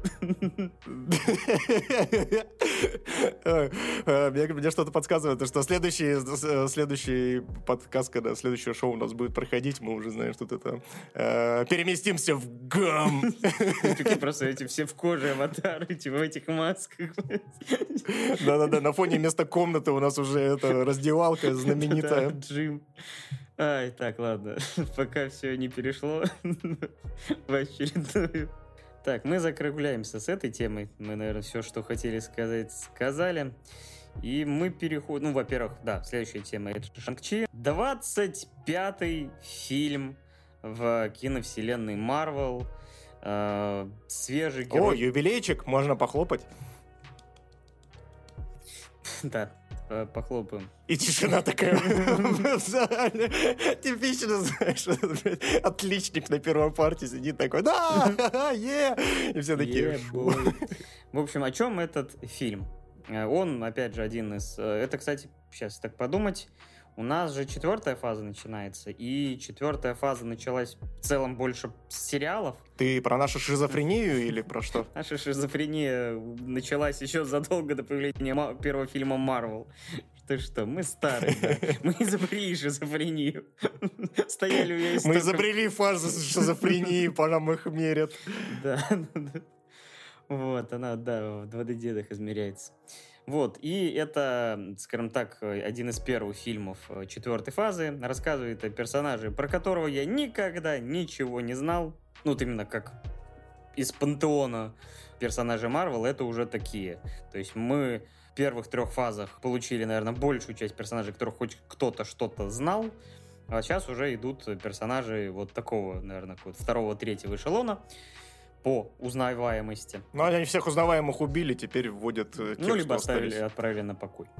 Конечно, есть Паучок, Доктор Стрэндж там много любви имеет. Ну, в общем, у нас э, молод... это, молодежь теперь будет на главных ролях. Шанчи — это парень, который живет в США, но который имеет в прошлом взаимосвязь с, э, с персонажем Мандарином. В третьей части Железного человека нам уже как бы показали А действие Мандарина. происходит в Новый год? Да. Он сын Манда... Господи, ой, а, ой, нет, нет, нет, нет, Сын мандарина. Слушай, я в детстве всегда думал, то, что мандарины — это дети апельсинов. Ну, типа того, да. Просто, ты помнишь фильм «Назови меня своим именем»? Сцену с персиком, я представил сцену с мандарином. И вот это вот целый год. О, да. Он такой просто мандаринкой изо рта в рот его кормит. М, Блин, я Фак. представил, я представил, господи, персонажа мандарина из третьего Железного Человека, когда он своей бородкой его такой щекочет. Всё, всё, всё, всё, не- Все, не ладно, надо, не ладно, надо, не ладно, надо. все, прекратите. А, черт. Ладно, значит, он сын злодея Мандарина. У нас был в третьей части Железного Человека персонаж Мандарин, но оказывалось, что это подстановочный актер, который ни хрена не управлял этой организацией, а просто был э, марионеткой. Многие фанаты Марвел тогда бомбанули. Меня это скорее позабавило. Потому что я не ожидал увидеть вот того персонажа Мандарина, которого я запомнил в мультфильме про Железного Человека, с вот этими огромными кольцами на пальцах. Я вообще, кстати, не, не- я до, вот до недавнего времени я даже не догадывался, насколько может быть оскорбительным для китайцев этот образ мандарина из мультфильмов. Потому что я что-то его как-то представил и такой думаю, блин, черт, он же вот прям карикатурный-карикатурный да нельзя. Я понимаю, что в, так- что в таком виде, даже вот это, ну, грубо говоря, мандарин, это, наверное, отсылка, что, ну, опять же, они разговаривают на мандаринском э, диалекте. Это по основной, по мне казался, язык в Китае. Я понимал, что такого злодея никто вводить не будет, и, собственно говоря, они вводят персонажа, который у него другие кольца, то есть они не на пальцах, они на его руках, как браслеты, и при этом они обладают... Это анальная коль. Простите. Я затыкаюсь. Окей, Google, shut the fuck up. Вот, и он там просто в самом начале фильма легенда о том, то есть этому персонажу вообще тысяча лет, То есть он то ли нашел, то ли украл эти, собственно говоря, браслеты, кольца, и с помощью их начал строить свою империю, такую теневую, которая, собственно говоря, дожила до наших дней, и там в районе 96 -го года он по тем или иным причинам отправился на покой, решил завести семью, но после смерти своей любимой э, его немножко переклинило, он начал из сына, собственно говоря, растить убийцу, его дочурка сама начала тренироваться и тоже стала мастеровитой, тоже, в принципе, убийцей. И а, он отправил своего сына на первое задание, но он не, это не сделал, а как бы просто сбежал в США и жил себе спокойно до момента начала событий фильма. Вот такая у нас завязка. Фильм построен максимально на, собственно говоря, боевых единоборствах. То есть э, Шанчи — это персонаж именно боевой. Э, я даже прочитал, что оказывается, ну, во-первых, когда Стэн Ли, ну и там Марвел разрабатывали этого персонажа, в конце 80-х они даже планировали экранизацию с Брэндоном Ли, потому что Шанчи был вдохновлен именно Брюсом Ли, его фильмами с его участием, и то есть это персонаж, который максимально именно вот в основе своей просто хорошо и круто дерется. И что замечательно в этом фильме, что боевая постановка на хорошем, достойном уровне. То есть это, конечно, не рейд, но тут нету какого-то миллиона склеек, то есть все равно монтаж иногда бывает немножко рваный, но в целом они все-таки старались сделать как-то плавные какие-то переходы, много контактного боя. Опять же, есть какие-то вот постанов... постановка, которая сочетает в себе и какие-то ленты с Джеки Чаном, и какие-то ленты с Брюсом Ли, и с э, другими мастерами восточных единоборств, что целом хорошо. Хотя фильм при этом... Мне, mm. мне очень грустно стало после того, как ты э, напомнил про Брэндона Ли.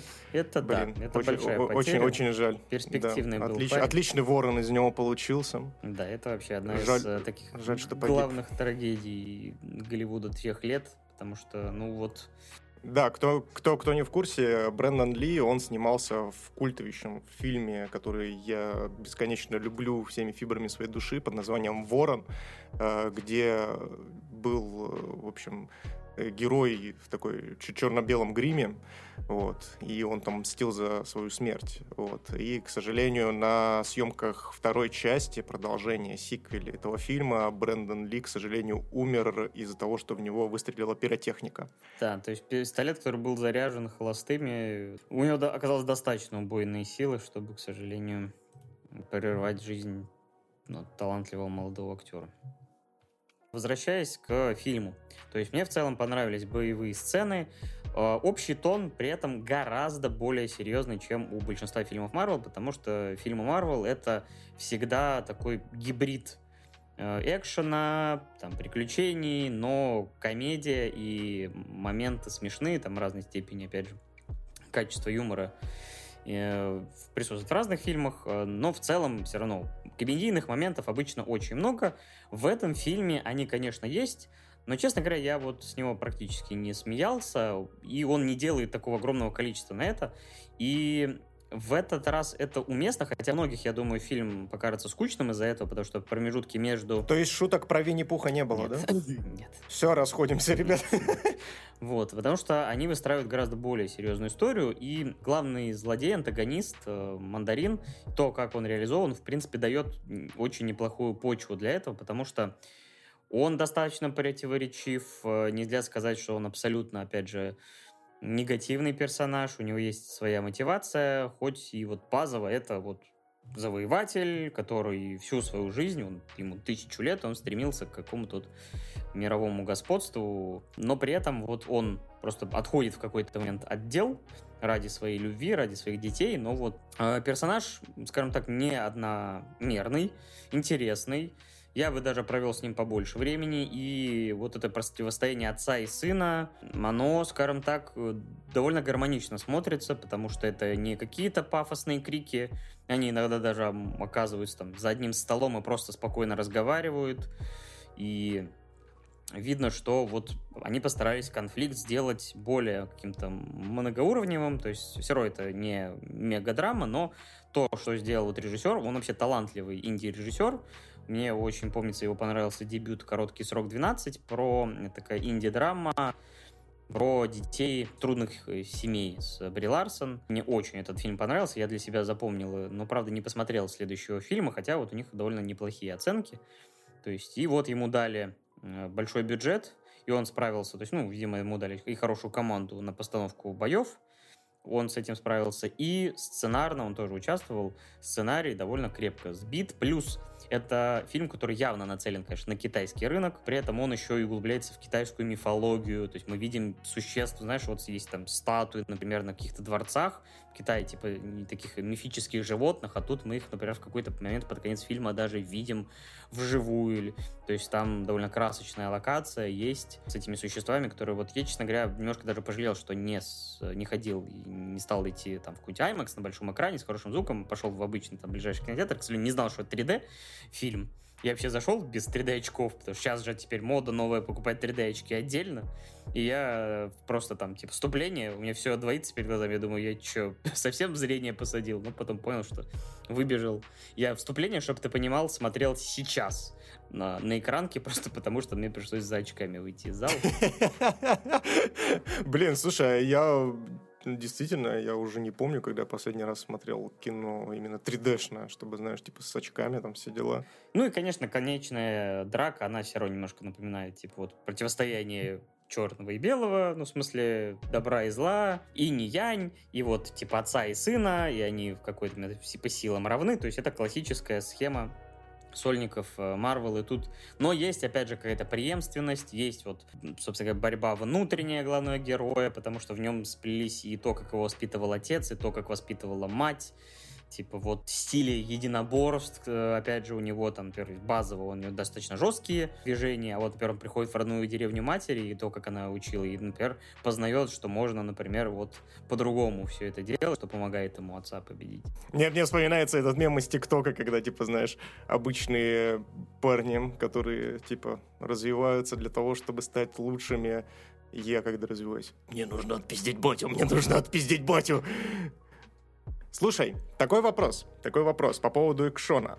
А, я так понял то, что Шанг-Чи все-таки он больше ориентирован, наверное, на азиатский рынок. Да, а есть да. ли там вот эти вот замечательные драки а-ля крадущийся тигр, затаившийся дракон, где они там, знаешь, смешно так ножками перебирают по воздуху, типа такие, мы, мы бежим по воздуху и так далее, там, знаешь, на этих, на пиках деревьев, на пиках э, стульев. Нет, там не настолько все, но, скажем так, вот именно противостояние двух вот этих э, стилей боевых искусств, вот, собственно говоря, его батин э, это вот именно жесткая какая-то история, а вот именно его матери это именно, знаешь, такие плавные, вот как из фильма, собственно говоря. Мне кажется, рядовой зритель Марвел не готов, наверное, наблюдать за... Хотя, мне кажется, что какие-то элементы таких фильмов, как, собственно, «Крадущийся тигр», тут все равно есть. Именно вот, именно вот в этих стилях э, плавные такие, все такое, вот знаешь, как у Аватара, когда он воздухом повелевал, все такое очень воздушная, плавная, то есть, в принципе, там даже на там реально не воздух, потоками воздуха манипулируют. Не, но это все-таки, это, это больше ты говоришь, наверное, про стиль единоборств. Ну, то есть, типа, как вот, э, как цигун, например. Да, ну, в общем, такого именно не было. Еще один вопрос, естественно, который мучит меня как человека, который настолько уже присытился этими фильмами Марвел, который до сих пор не смотрел, блин, на второго Человека-муравья, потому что мне откровенно насрать на Человека-муравья, насколько это проходное кино и насколько это проходной герой. Будут ли его включать в Авенджеров или нет, и насколько, ну, то есть он обязателен к просмотру в целом вообще? Для общего понимания, ну, то есть для общего построения вселенной Марвел, это все-таки событие не самое важное. Там как бы под конец говорят, что в этих кольцах есть какой-то передатчик, который опять, видимо, куда-нибудь в глубины космоса отправляет какой-то сигнал, непонятно кому. Э, Нику Фьюри, Нику Фьюри, он отправляет сигнал на его пейджер. Дикпики ему на пейджер шлет. Да, то есть и он, понятное дело, уже там сразу, может, в конце фильма, само собой, у его там, собственно говоря, так, напарника доктора Стрэнджа зовут Вонг, да, и вот он, в принципе, с Вонгом уходит на какую-то Шангрилу, по-моему, он там. То есть они связываются потом по связи там, собственно, с э, доктором Беннером, с э, Капитан Марвел. А, то есть, понятное дело, что он станет частью вселенной, но в целом, опять же, это такой сольник, который, ну, теоретически можно пропустить, и для общего повествования вряд ли что-то потеряется. Но в целом мне понравилось это гораздо больше многих сольников, которые действительно, можно было сказать, проходные. Он очень крепко сбит, то есть, действительно, вот тут двоякое, потому что его реально можно пропустить, но если посмотреть, мне кажется, что это будут... Ну, и если не ждать от него вот этой феерической комедии, а вот понимать, что это чуть более вот такой серьезный и grounded, что называется, приземленный фильм, то я думаю, что можно получить немало удовольствия. У него, например, на IMDb вообще сейчас 8,1. То есть зрителям американским он очень понравился. В России тоже 7,3, что больше, например, чем «Отряд самоубийц», потому что он ну, на гораздо более широкую аудиторию рассчитан. Хоть мне «Отряд самоубийц» понравился больше, но я понимал, что он рассчитан на более узкого зрителя то есть на узкую группу э, людей, а не, а вот все-таки здесь как-то пошире было. Ты имеешь в виду узконациональную группу нет, людей? Нет, именно на вот любителей трэшовых боевиков, вот на кого был рассчитан. А здесь все-таки это такой, опять же, классический марвеловский фильм, но вот чуть более приземленный, чуть более серьезный. Опять же, потому что персонаж про боевые искусства, а не про там какие-то магические силы или там мегатехнологий, но посмотрим. Мне кажется, что потенциал у него есть, но и раскроется он, скорее всего, уже в каких-то фильмах, где будет у него гораздо больше взаимодействия, потому что, например, Вонг появляется в фильме, то есть вот эта сцена с э, Abomination мерзостью и Вонгом в клетке, в принципе, там занимает там 3-4 минуты, потом они исчезают, и, в принципе, Вонг появляется только вот, собственно говоря, в конце, как связующее звено с э, Мстителями и так далее. Ну вот я, ну в итоге я ему вот смогу запросто поставить спокойно там типа 7,5 крепкие, то есть 7-7,5 вообще запросто. То есть мне фильм понравился, я ни разу не, по, не пожалел о потраченных моментах. Единственное, может быть, он был, мог быть чуть-чуть покороче, но видно, что режиссеру дали свободу, то есть вот сколько он решил э, потратить время на построение взаимоотношений персонажей, столько ему и дали. Поэтому вот а сейчас у нас чики-брики. Тут, тут, тут, тут, это ангельские ритмы. Ты что, поехал? Диджей Иван. Я уехал. Он самый. Ну, это совсем... Это не... Это абсолютно не ангельские Ты, это акулия ритмы, ты ничего не шаришь. Акула, ангелочек, кто-то еще. В общем, короче, Паша убил мою подводку, понятно. Ну, в общем, у нас а ангельские ритмы. у нас?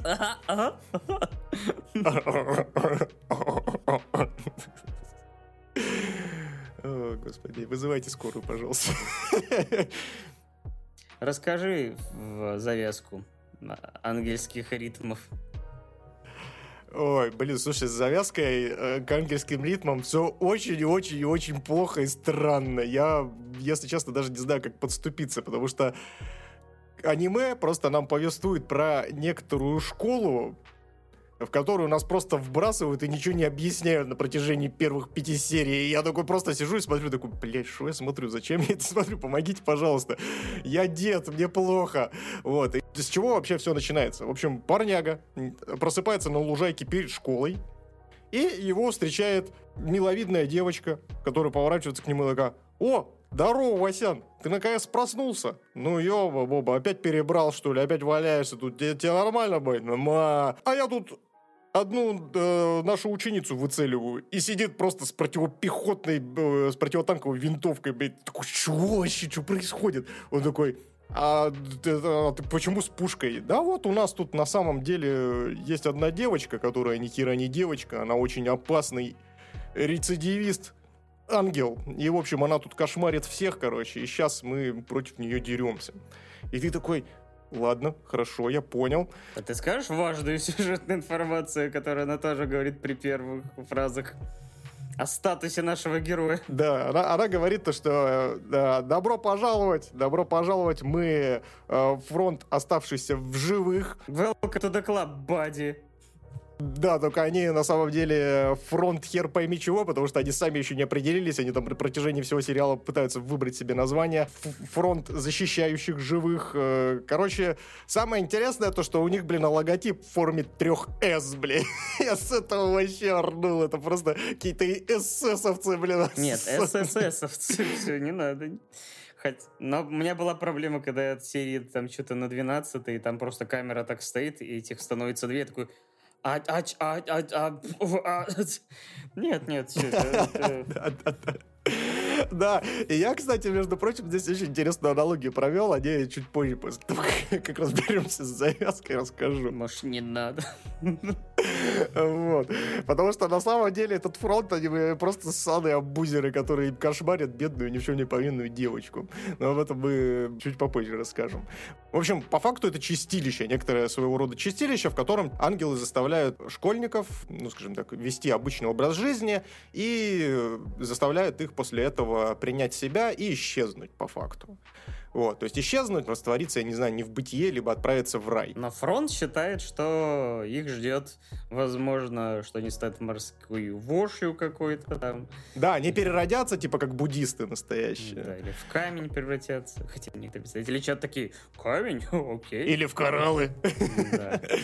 Фронт освободителей коралл. Вот это вот все. Вот, и они, соответственно, как настоящие бунтари, как настоящий фронт, они борются с этими ангелами для того, для того чтобы не исчезнуть вовсе, не превратиться, не превратиться в кораллы, которые потом сожрут. Которые украдет Карл. На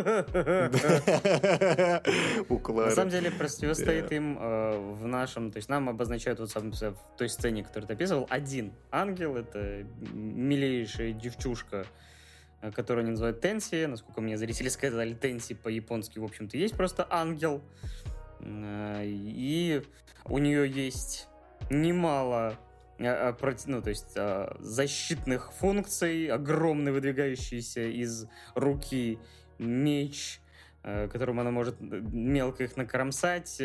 Пулей она, так сказать, либо спокойно принимает э, в себя без последствий особых, либо с помощью специальной техники рассеивает их, и они никак ей не повреждают. То есть даже когда они из базуки в нее стреляют, ей хоть бы хрен. Да, и как раз-таки вот этим одним из своих атакующих или защитных я не знаю, это даже не заклинание, потому что там же у нее есть компьютер, в котором это все дело программируется, поэтому можно сказать, что это даже какие-то нанотехнологии типа киберпанка. В общем, она э, в первой же серии, э, по-моему, на десятой минуте пронзает главного героя насквозь, потому что он такой, да, что-то херня какая-то, какую-то дичь мне заявляете, подходит к этой девочке, такой говорит, слушай, здесь поговаривают, умереть нельзя, ну-ка, пырни-ка меня в бочину перо. Ну, она такая, «Ну, ночь в печь, никто не вечен. Ну ок, погнали, просто протыкает его насквозь, и он просыпается, собственно, в больничке абсолютно целый, ему говорят то, что здесь нельзя умереть.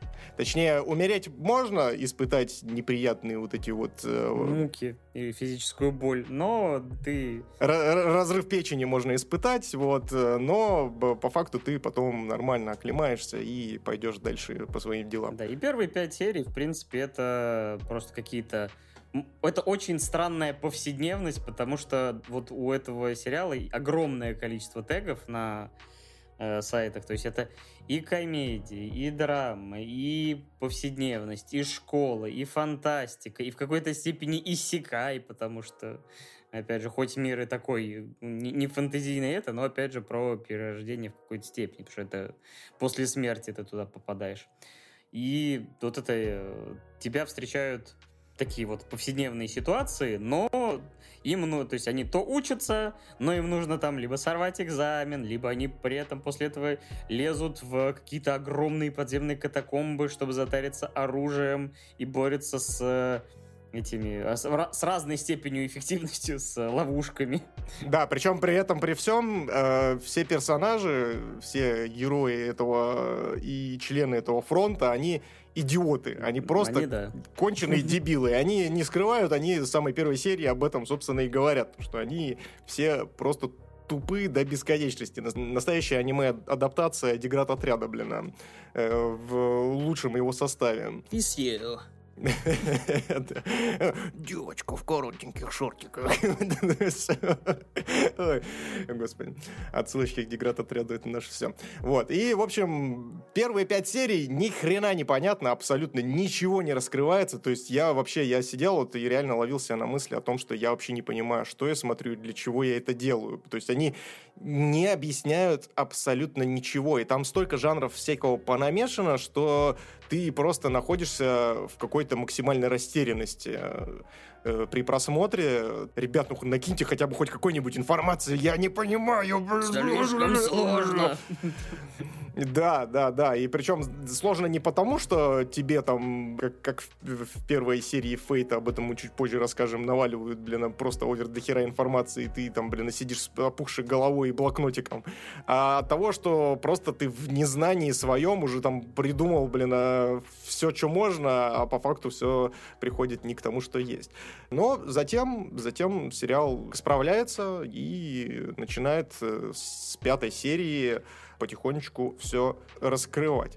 Вот, э, Паш, у тебя что, как вообще с этим сериалом? У меня, честно говоря, даже вот эти пять серий я получил немало удовольствия, потому что, ну, единственное, что вот в эти пять серий я ожидал, что это такая больше именно комедийная история, в которой, хотя даже уже во второй серии, когда тебе рассказывают, например, предысторию э, Юри П., то она очень жесткая, она очень мрачная, и она очень выбивается из вот этого тона повествования в первых сериях.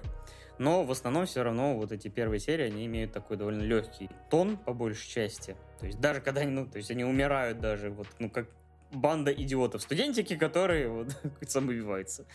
Классическая отсылка. Они просто фронт леммингов. Я придумал им название. Они фронт леммингов, которые... Там реально, чтобы вы понимали, давай, наверное, просто приведем пример.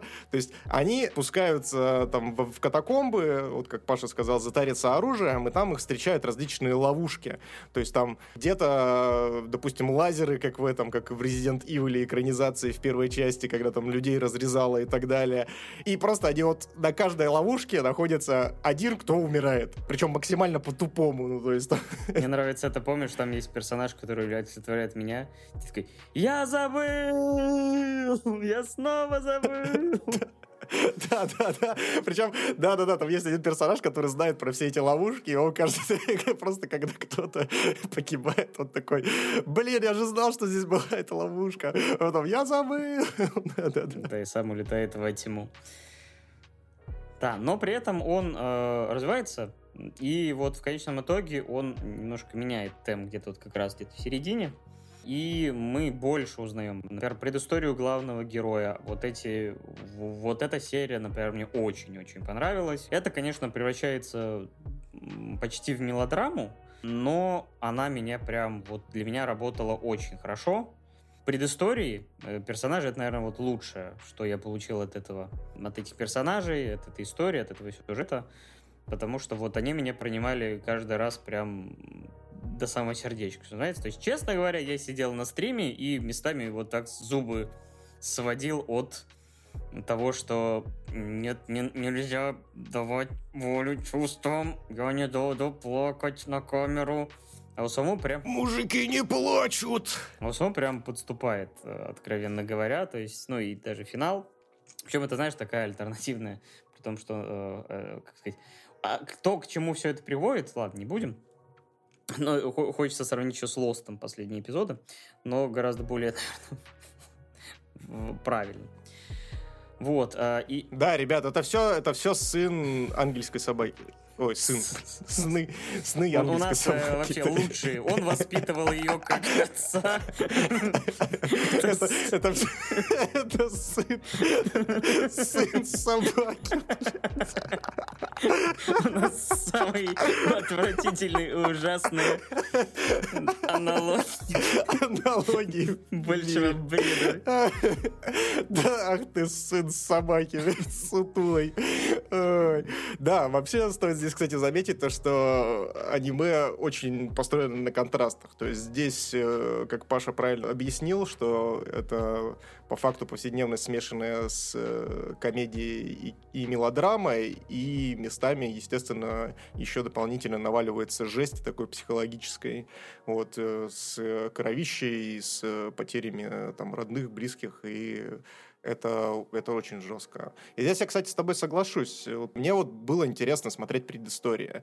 Меня почему-то основной сеттинг вообще не захватил. Ну, то есть вот эти вот битвы, короче, с президентом школы, вот этой э, ангелом, вот, они меня что-то вообще никак, они вообще для меня, я их просто скипал в один момент, потому что, ну, настолько меня основное вот это действие с этими драками, с этими концертами вообще никак, никак не захватило от слова совсем. Было, было очень скучно. Ну, слушай, концерты мне хотя бы нравились, потому что там вообще очень мне понравились песни. Единственное, к сожалению, пришлось, я сначала собирался ради, как многом ради песен смотреть субтитрами, но, к сожалению, так как я смотрю аниме после работы, там еще после еще одного стрима, у меня мозг уже не поспевал за текстом, поэтому я включил озвучку, и там субтитров на песнях не было. Правда, их не так много, но песни, честно говоря, очень даже хорошие и красивые. Не, песни классные, и анимации, то есть игры вот на гитарах, и самой вот этой всей концертной деятельности очень крутые. То есть там прям видно то, что они заморочились, и, скорее всего, даже э, перерисовывали просто движения покадрово людей, которые играют на гитаре и так далее. То есть, ну, здесь вот анимация вот именно концертных выступлений. Э, в... Давай здесь, наверное, стоит пояснить то, что э, в мире ангельских ритмов есть э, некоторая группа, э, рок-группа девочек, э, которые, собственно, э, вместе с фронтом оставленных живых помогают им, короче, замаскировать их деятельность. То есть они там, допустим, с кем-то перестреливаются для того, чтобы обычные школьники, которые по факту выступают NPC, они ничего не услышали, они, их типа всех запирают в актовом зале, и они слушают концерт на максимальных тонах. вот. И, кстати, по уровню анимации, то есть это вот мне как раз, знаешь, у меня флешбеки начались с этого замечательного сериала под названием «Бэк», э, который про, тоже про группу, и там тоже вот э, гитарные различные анимации были ультра крутые. А по поводу драмы, вот предыстория, предыстории мне очень понравились, и действительно, ты здесь прав, э, этот сериал максимально слезовыжималка. Ну, то есть, э, действительно, все настолько круто подано. Но это хорошая слезовыжималка. То есть, понятное дело, ее как бы посыл... Настолько... У меня есть вопросики в некоторых моментах, кстати, но ты вот... Э, какая, какая вот из предыстории тебе понравилась больше всего? Расскажи мне, пожалуйста. Ну, собственно говоря, главного героя, наверное. Это вот было... Потому что там еще и она разделена на две части, и обе части, честно говоря, такие, то есть пронимающие. Да, здесь, кстати, стоит, стоит еще сказать о том, что у нас главный герой страдает, естественно, амнезией, как это обычно и бывает подобного рода сюжетов. И, то есть, все, по сути, своей ученики и представители вот этого фронта освобождения живых из лап ангелов, э, они помнят, э, как они умерли и что с ними происходило в момент смерти. И, то есть, всю свою предысторию помнят. А главный герой нет. И вот там, получается, где-то к середине э, сериала, по-моему, в шестой либо в седьмой серии, он вспоминает, кем он был и что он хотел сделать, и это действительно очень классная история. Здесь, э, я не знаю, может, наверное, стоит вывесить как раз-таки плашку спойлера сейчас. Если вы не смотрели и просто хотите... Я, я в любом случае раз расскажу. Лучше стоит посмотреть отсюда 13 серий. Дальше вас либо зацепит, либо нет. Но какие-то конкретные выводы мы еще скажем. Да, я думаю, здесь э, тоже оговорюсь, то, что ангельские ритмы, в принципе, стоят просмотра своего. Не могу сказать то, что я согласен с оценкой, которую выставили ему потом, по-моему, 8,9 у него или 8,4. Сейчас я тебе а, скажу. То есть на самом авторитетном, что называется, мой аниме-лист. 8, 8,1 это 414 э, пункт по оценке, но при этом по популярности это 19 -й. То есть у него очень много десяток, но при этом, я так понимаю, есть и много оценок, которые ну, вот, опускают эту оценку, там и четверок, и пятерок, и, наверное, там единиц хватает. То есть, э, например, к, мы вот к Фейту еще вернемся, например, я сравнивал их рядом. У Фейта, например, гораздо меньше по десяток, но это по средняя оценка выше за счет того, что, ну, вот, видимо, ангельские ритмы либо цепляют прям за живое и 10 из 10, либо ты их вот как бы начинаешь, ну, как бы что-то не настолько круто. Да, ну, в общем, ангельским ритмом вы можете, э, точнее, не можете, а вполне дайте им шанс, они могут вас очень даже неплохо зацепить. Но здесь я, наверное, оговорюсь и скажу то, что честно, честно, просто посмотрите первую, третью и затем уже посмотрите шестую серию. То есть первые пять серий, они настолько необязательные, настолько в себе вообще ничего не несут, что я даже, я себя ловил на мысли, то, что я хочу это дропнуть, потому что, ну, это просто вообще мимо, вообще, вообще ничем меня не зацепило. Ну, тут я дам, дам комментарий о том, что нет, все-таки если вас с первой серии все нормально зацепит, как меня, то, само собой, ничего не надо. Но, типа, если вы в таком положении, как Миша был, который, которого не зацепило в начале, то, конечно, может быть, имеет смысл проскипать до шестой, потому что все-таки вторая половина действительно кажется посильнее и поцельней. При том, что я вот узнала, когда вот искал информацию по сериалу, что он вообще изначально должен был, то есть сценарий был написан на полноценные 20 плюс эпизодов, 26, собственно говоря, изначально было написано, но создателю просто не дали бюджета, и ему пришлось все сохранить, сократить до 13 -го. Ой, и слава богу, и слава богу, 25 серий я бы не вытерпел. Это и плюс, и, и минус, потому что я бы, честно говоря, очень бы хотел посмотреть предыстории многих персонажей, но при этом, если бы каждого раскрывали, то это бы приелось, и этого уже так не цеплялось. А так как ты вот основных, основные истории узнаешь, то, ну, единственное, может быть, еще бы парочку-троечку эпизодов, да, хотя бы до 16, чтобы, может быть, еще одну-две истории узнать, потому что, ну, некоторые линии э, могли бы могли бы все-таки еще, мне кажется, порадовать и удивить, но вот как-то так. Плюс есть еще, опять же, там три овы, но я их уже просто не поспевал точно посмотреть, что я сегодня досматривал. Там, я так понимаю, Я посмотрел концовки. одну Ову, они, если честно, тоже такие необязательные максимально. Здесь, кстати, Найкис пишет э, на тему того, что, возможно, не было бы такого контраста, если не смотреть первые пять серий. Но у меня, у меня достаточно неплохо развита эмпатия для того, чтобы, в принципе, там и за серию, за две, в, если персонажи нормально прописаны, то есть э, в них влюбиться и дальше по нарастающей, скажем так. Вот. Э, наверное, ты отчасти прав, но здесь, опять опять же, видишь, если бы Ой, как это правильно сказать? Ну, то есть здесь раскрытие персонажей происходит не через сюжетные какие-то вещи, а просто банально, ну, то есть они какие-то, знаешь, типа, как, как будто вот действительно в какой-то игре они идут просто вместо ос- основного сюжета, они идут по сайдам, будто они сайд-квесты какие-то закрывают, закрывают, абсолютно проходные, абсолютно не обязательные, типа из разряда того, что принесите 10 шкур э, с жопы мега-бобра. Вот, и поэтому, поэтому я считаю, то, что, если честно, в первых пяти сериях это вот именно так, и смотреть их тоже ну, не так, чтобы прям совсем приперло. Паш, э, ты можешь, в принципе, рассказать э, немножко свое отношение как раз-таки к понравившейся тебе предыстории главного героя, вот, что, что, что тебя там так сильно прям цепануло? Ну, видишь, они, конечно, используют, э, ну, такие, скажем так, как человек, который много смотрел кино, сериалов, само собой, эти крючки, за которые можно дернуть, они, конечно, не не отличаются какой-то огромной оригинальностью, потому что у главного героя была сестра, которая, как я так понимаю, была какая-то неизлечимая болезнь, он ухаживал за ней, типа, то есть, а, будучи подростком, можно сказать, и морем таким, он говорит, что вот я вообще не хотел жить, но вот я даже не понимал, насколько, что, по сути, для меня целью жизни это было просто порадовать сестренку, купить ей мангу, которую она обожала, а она, ей, в принципе, даже без разницы была новая эта манга или там ту, которую она читала, потому что она просто хотела увидеть типа братика. И вот тут динамика брата с сестрой были просто умилительные и очень трогательные. И вот он, когда потерял свою сестру, собственно говоря, он не сдался и вот, э, проходя мимо больницы, увидел, как вот, например, другую девочку выписывают, и он понял, что вот он может спасти кого-то, выучившись, например, на врача, э, начал усердно учиться, нашел цель, но вот ну, первая концовка как бы считается, что он разбился на поезде, но на самом деле мы потом выясняем, что да, разбился, но они с другими выжившими оказались отрезаны от мира в туннеле с минимальным количеством там типа еды, воды, и вот там выживали какое-то время, и вот опять же он постарался людям помочь, но вот в конечном итоге они уже там на последнем издыхании, он решает, что отдаст свои органы там другим, чтобы помочь кого-то спасти. Для драмы в последний момент появляются спасатели, он уже как раз умирает и попадает вот в этот мир. И вот, ну, честно говоря, вот это...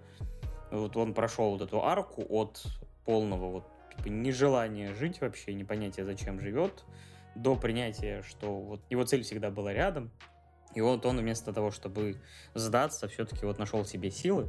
Это как бы его трогает и мотивирует, и позволяет проникнуться герою, его, герою и его переживать. Я, кстати, здесь вот э, вообще э, аниме со мной очень интересную, в интересную игру со мной сыграло, когда показали то, что он разбился э, на поезде и в дальнейшем раскрыли о том, что на самом деле он выжил. Я э, там, там был персонаж, который очень похож на вот этого э, парнягу, который говорит англицизмами. И вот и там, получается, тоже, когда нам показывают, что они не разбились, э, тоже показывают парнягу, у которого точно такая же повязка. И я такой, блин, так они, получается, все на одном поезде ехали, просто разбились. И типа для них это вот чистилище, типа, знаешь, как, как в. Да, и потом оказалось, что по факту это не так. Это чистилище для молодых людей, которые школьного возраста, либо студенческого возраста, для того, чтобы они, э, скажем так, реализовали себя, э, либо какие-то свои фантазии и давнейшие мечты для того, чтобы перейти уже непосредственно куда-то дальше. Про прожили те моменты, которые они потеряли, вот, потому что многие из них там погибли в молодом возрасте многих просто не было возможности. Например, вот эта певица, которая ушла первой, она была парализована из-за болезни и не могла петь. Да, причем самое интересное то, что она эту травму головы получила от своего отца. У нее, получается, она жила в семье, где отец с матерью постоянно э, ссорились и тому подобное, но очень неблагополучная, неблагополучная у нее была семья, и в, в ходе одной из ссор отец просто заехал ей бутылкой по голове, и она ее парализовала. И это прям на самом деле очень круто. И я с тобой согласен насчет любимой арки, мне тоже очень понравилась арка главного героя с позиции того, что что типа жизнь не заканчивается, когда у тебя происходит некоторое дерьмо, и что с этим можно справиться, найдя для себя что-то другое, какую-то другую цель.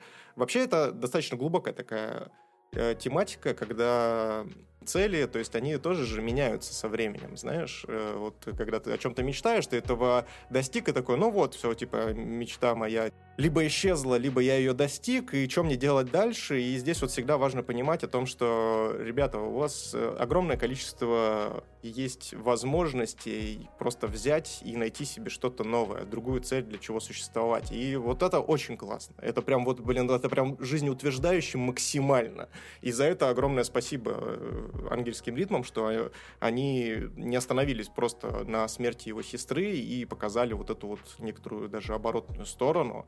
И даже когда в конце, помнишь, когда они уже там на последнем издыхании находятся без воды, без еды, когда они уже э, погибают, главный герой берет, достает карточку свою. У каждого японца есть карточка, ну, идентификационная, где, собственно, я, я, кстати, вот единственное не знаю, это страховка или же это полноценный документ. Вот. Ну, в общем, они достают, переворачивают, и там у них на задней такой небольшой опросик на тему того, что, типа, если вы вдруг, э, мы обнаружим вас, без, ваше бездыханное тело, не хотели бы ли вы отдать э, свои э, органы нуждающимся? И там нужно обвести просто нужные органы, и герой в этот момент э, просто думает даже не о себе, а думает о других людях и просто на последнем издыхании обводит там все вот эти вот органы. И это, кстати, как раз-таки и является финальным твистом. Так, не знаю, рассказывать, не рассказывать.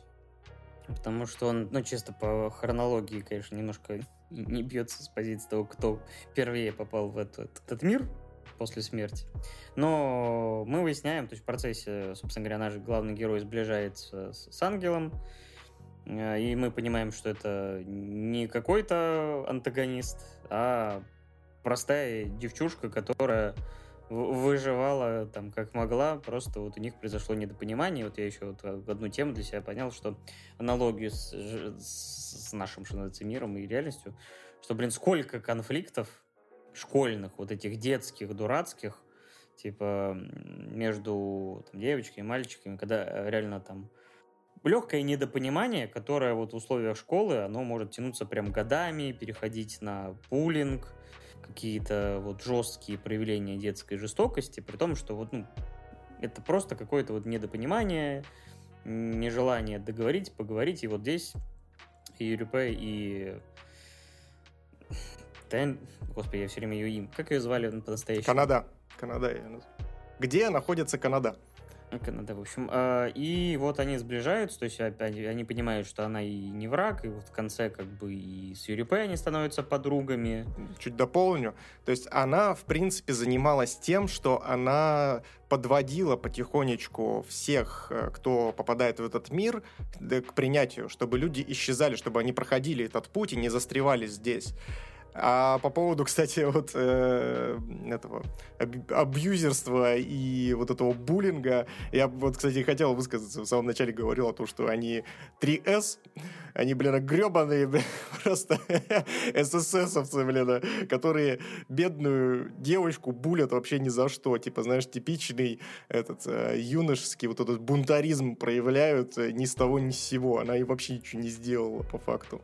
Да, ну, у нее вот проблемы с коммуникацией, то есть, э, ну, такое ощущение, что она, да, возможно, какая-то форма аутизма, потому что она и общается очень... У нее весь разговор на одной эмоции, эмоций на лице практически никаких нету, то есть, и поэтому, может быть, она просто не понимала, как с ними наладить коммуникацию. То есть, это вот именно белая ворона такая, которая вот своими какими-то путями Типичная отличница в школе, короче.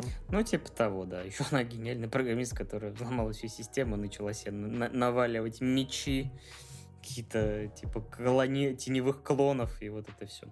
И в итоге, как бы, да, они сближаются, они начинают друг другу помогать, чтобы освободить, собственно говоря, ребят, которые готовы уже уйти, в принципе, обрести какой-то покой и умиротворение.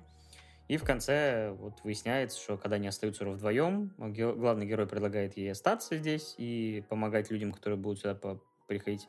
Она признается ей в любви, а она говорит о том, что вот э, как бы правильнее. Ну, то есть я помню, что хоть я смотрел с утра, память моя такая, то есть что она говорит, что я просто хочу сказать спасибо тебе, потому что именно твое сердце, которое тогда ты пожертвовал... Бьется в моей груди. Да, то есть, и вот я поняла, как... Оно твое. Да. Ну и там, само собой, такой прям финал на разрыв, потому что он признает, то есть он просит его еще раз повторить, что любит его. Она говорит «аригато», и исчезает, а он остается типа один, там рыдающий. Но есть, конечно, там, опять же, сцена после титров, которая, да... Потом... Здесь, здесь, кстати, еще стоит добавить то, что у каждого, получается, есть триггеры, дости... по, по достижению которого, то есть человек, э, к человеку приходит принятие, и он исчезает. То есть для него как раз-таки вот эта вот благодарность, ну, вот эта искренняя, она для него как раз была тем самым триггером, и я, я, на самом деле, я тут немножко хотел разогнать с позиции того, что, ну, грустный момент, конечно, и тому подобное, и действительно он очень эмоциональный, я тоже с комком в горле сидел, но забавно, если бы просто, знаешь, вот такой в серии восьмой, он просто приглашает ее, типа, пообедать, и он просто, было бы забавно, если бы она такая, а, ну окей, спасибо. И он исчезает в этот момент. Это было бы очень смешно. Ну, она говорила, что у нее тоже был такой дрожь. Те, кто с нее дружили, видимо, из-за ее каких-то вот особенностей, то есть они быстро очень находили покой, общаясь с ней, и поэтому она считала, что вот она не может сближаться, потому что те, кто с ней дружат, они исчезают. То есть у нее своя такая личная драма, поэтому она отстранилась еще от них.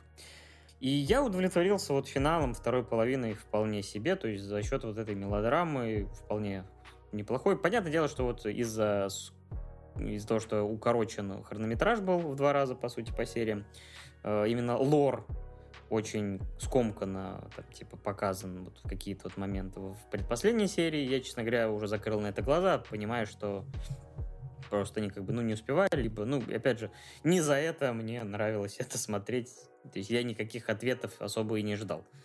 Вот, ну, в общем, э, ребят, мое мнение, что я, в принципе, этот тайтл могу посоветовать. Единственное, то, что там некоторые моменты придется перетерпеть, если вы такой же душнило, как и я. Э, вот, но в целом я могу запросто шесть с половиной поставить этому тайтлу очень даже неплохо эмоционально. И есть над чем подумать, и есть над чем поплакать. Ну, а я ставлю 8,5, как добряк и мягкий человек.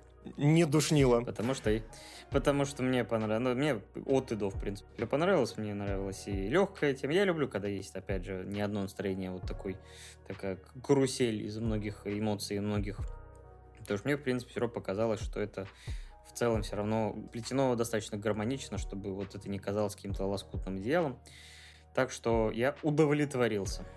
Итак, раз уж Паша у нас самоудовлетворился наконец, можно перейти к следующей теме. Это судьба, суд, судьбинушка. Fate Zero. Это приквел к, рано, э, это, к нов, э, визуальной новелле Fate State Night, которая, если я правильно понял, вышла в 2004 или 2006 году. Э, вот это а, мне советовали, честно говоря, Fate State Night поиграть, когда я проходил различные новеллы, но мне говорили, что у меня уйдет часов 100. Ну, видимо, кто читает быстрые там про себя у них уходило там, несколько десятков, но я так проходил на стримах и читал и как-то отыгрывал. Но про тебя там ничего не написано, поэтому... Вот. Читать сложно. Вот. И я все-таки так и не решился, но мне многие советовали так или иначе ознакомиться. И скидывали амвишки очень крутые, потому что реально те фрагменты драк, битв из э, различных фейтов, это прям запредельно круто, под музыку нарезано, это прям всегда было шик. Поэтому, когда заказали Fate Zero, я был прям, наверное, рад, потому что хотел ознакомиться. Я уже на тот момент как раз примерно вышел, по-моему, ролик Гигука про эту вселенную э, с хронологией. Я, честно говоря, уже, уже запутался и снова и пофиг. Но Zero как вход в эту вселенную, это вполне себе, потому что... Я не понимаю, как это можно назвать вселенной, блин, а когда у вселенной должна быть хронология нормальная, в рамках которой есть каноничная линия, и есть, допустим, спин ответвления, там, предыстории и так далее. Ну, так-то оно плюс-минус есть, просто я так понимаю, что оно, ну, достаточно... Но в Фейте, блин, ни хрена ничего между собой не вяжется, как это работает не, вообще? Ну, я так понимаю, вяжется, но просто из-за из-за того, что, ну, из-за структуры структуру визуальной новеллы оригинала, что это три рута с разными концовками, там, типа, с разными какими-то ответвлениями, вот, и то получается, что ты не можешь сложить э, складную вселенную, если у тебя ну, основной источник, он уже делает, грубо говоря, три, ну, то есть уже делает мультивселенную, то есть на, на каком-то базовом уровне. Поэтому как-то так. Вот, и завязка такая. Есть в этой вселенной три основные семьи, магов, э, они хотели достичь э, цели, корня чего-то там, забыл, который дает им возможность исполнять свои желания. То есть магические возможности прокачать на максимум, благодаря чему они могут исполнять свои желания.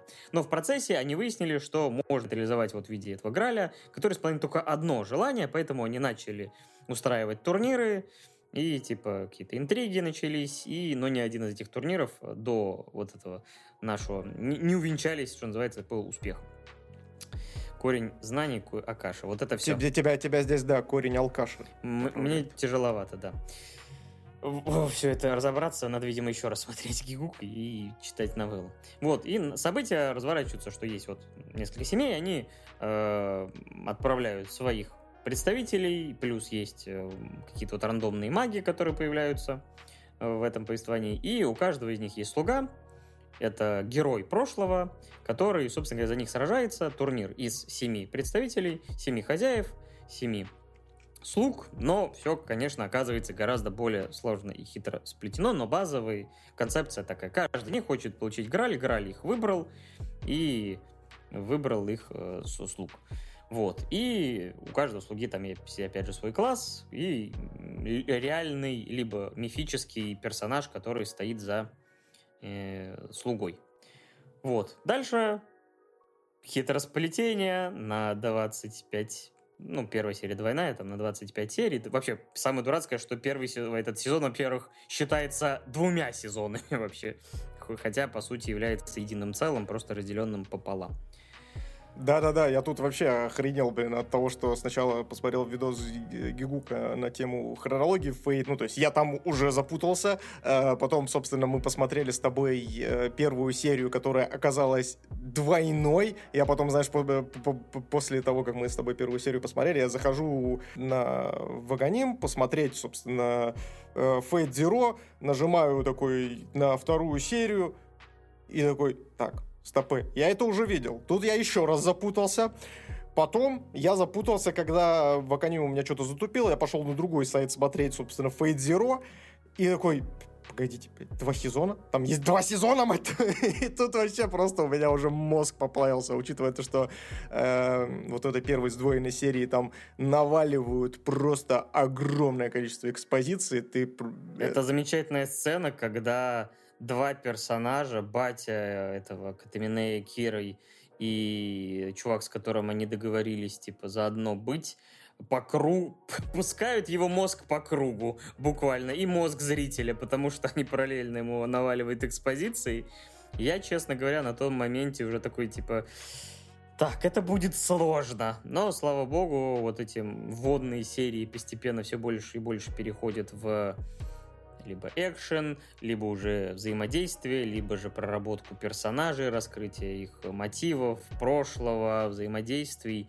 И все уже становится гораздо более легким для просмотра, но действительно нужно пережить э, первой серии с позиции того, что нужно тебе дают и необходимую информацию, ее достаточно много, и как бы тут вот мне с моей плохой памятью и маленьким мозгом, конечно, было тяжеловато. Я понимал, что мне даже, честно говоря, надо будет потом хотя бы перечитать вообще. Я, на самом деле, реально перед началом стрима э, эту начал читать э, википедиевскую статью, потому что я хотел еще предысторию, как создавался. То есть я, вот, например, узнал, что, во-первых, автор э, Fate Zero — это не тот же автор, что писал, ну, и авт, или содружество авторов, э, что писали Fate State Night, Просто а, когда ему предложили заняться State Night, он не хотел заниматься чужой интеллектуальной собственностью, но уже даже собирался завязывать с писательством, но вот ему предложили все-таки поработать над Fate, либо он над голода этим занялся, но в итоге э, написал довольно хорошую историю, по мне. И вот не знаю, она может, насколько она складно, плавно перетекает в State Night, э, потому что написано после, и другим автором, получается. То есть, наверное, какие-то ну, есть вообще, вообще, кстати, слушай, это а, я тут придумал охерительную фразу, которая максимально подходит э, этой вселенной. Ты просто подходишь такой к девушке и говоришь, давай сегодня ночью займемся фейтом. И все, и это будет все сказано. И это 12-часовая ем, извините за выражение. Да, так профессионально мне мозги еще никто не ебал. Вот.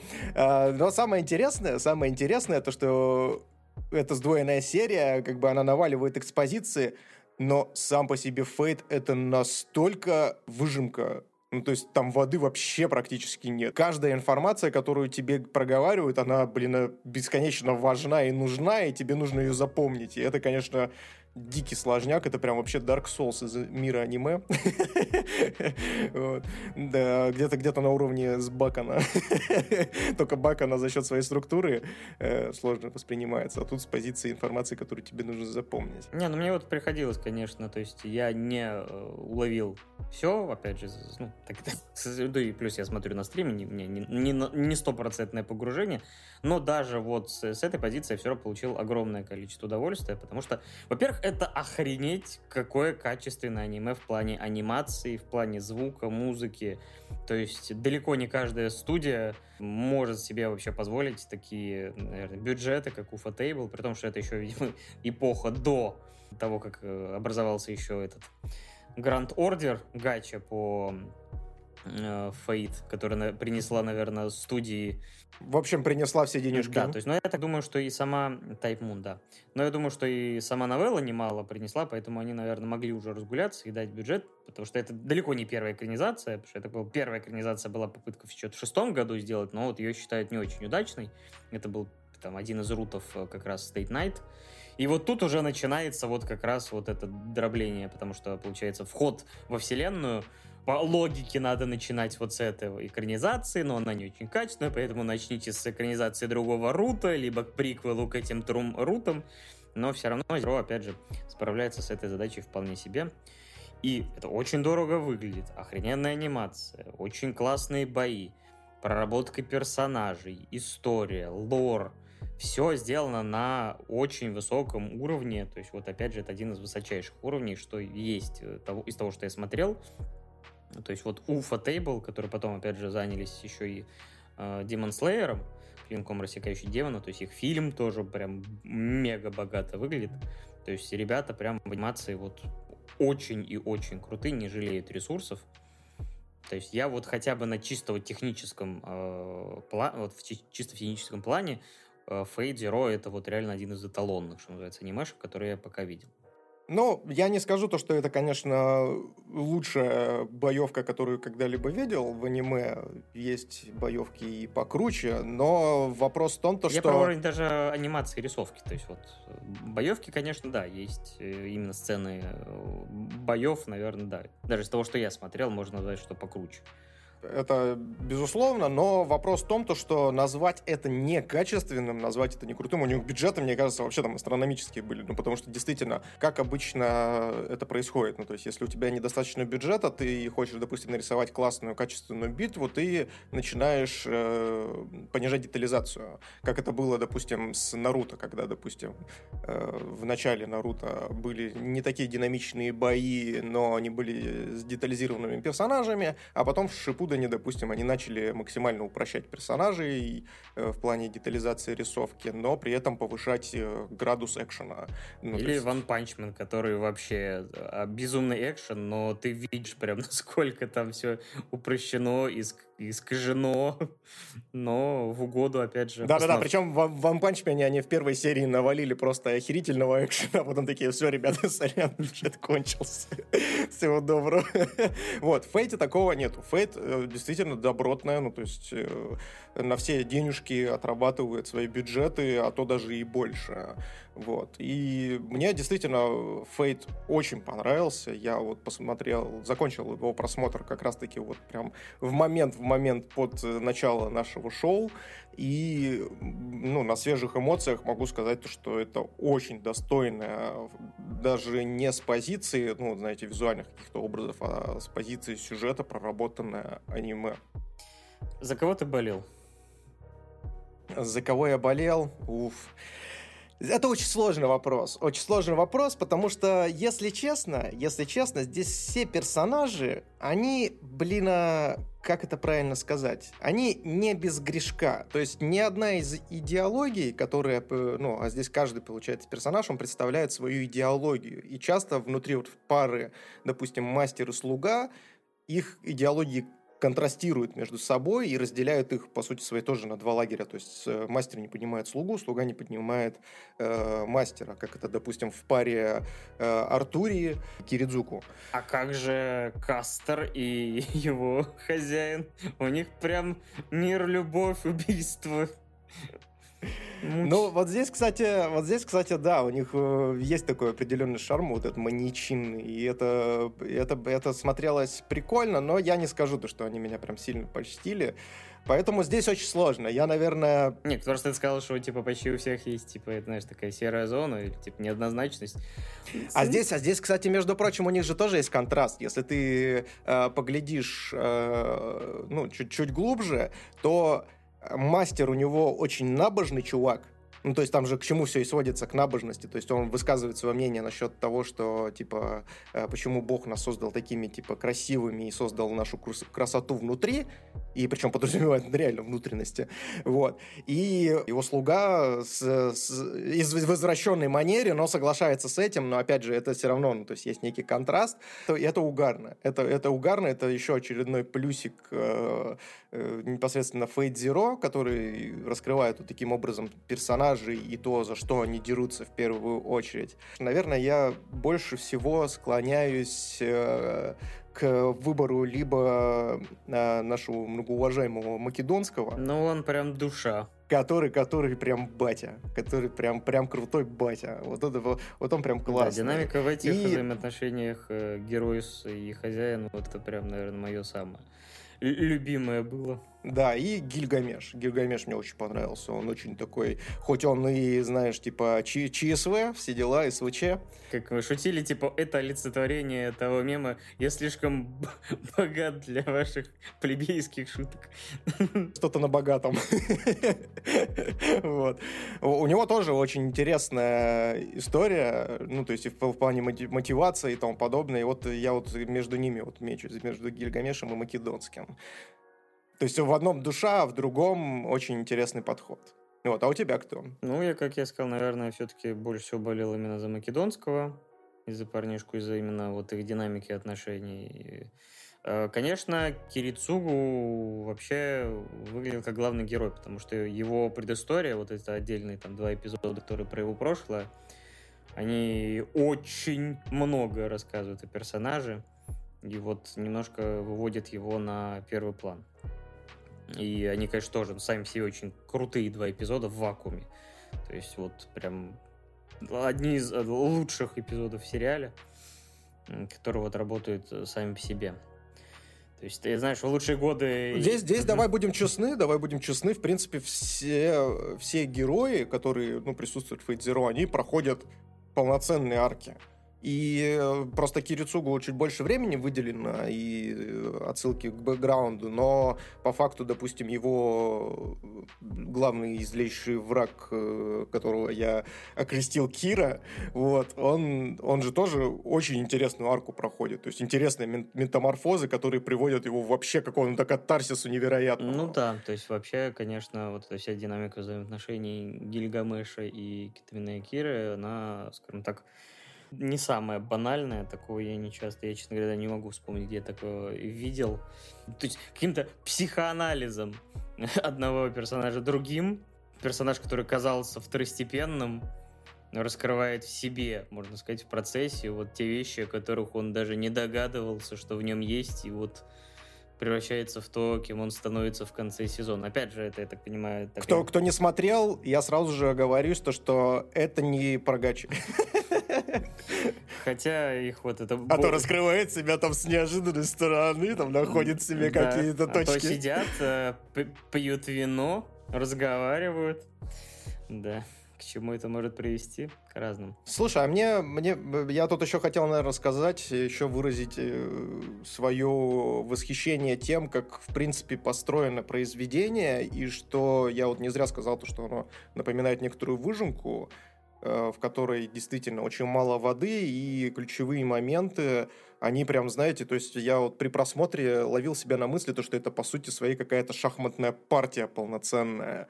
Э, сначала тебе расставляют все фигуры на доске, потом, соответственно, ты начинают тебя добрасывать определенной информацией, и ты понимаешь то, что каждый из противников проводит максимальный анализ своего оппонента, и это приводит к тому, что просто все сидят и ожидают чьей-то ошибки. И ошибка даже заключается не в том, то, что где-то кто-то накосячил, либо там, я не знаю, там ножку подвернул, блин, или руку там себе повредил и так далее, и поэтому ослаб. А здесь влияет все, даже, допустим, на...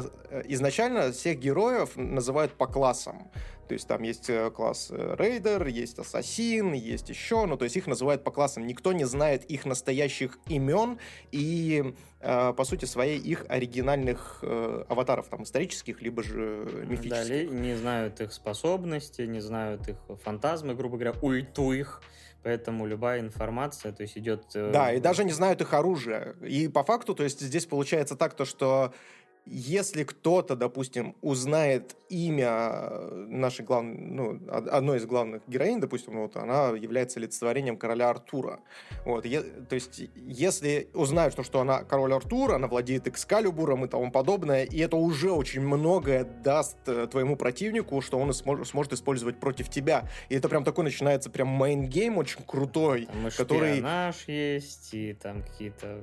В ход идет и заговоры, и сбор информации, и все-все-все. Да, то есть это вот прям полноценная такая, блин...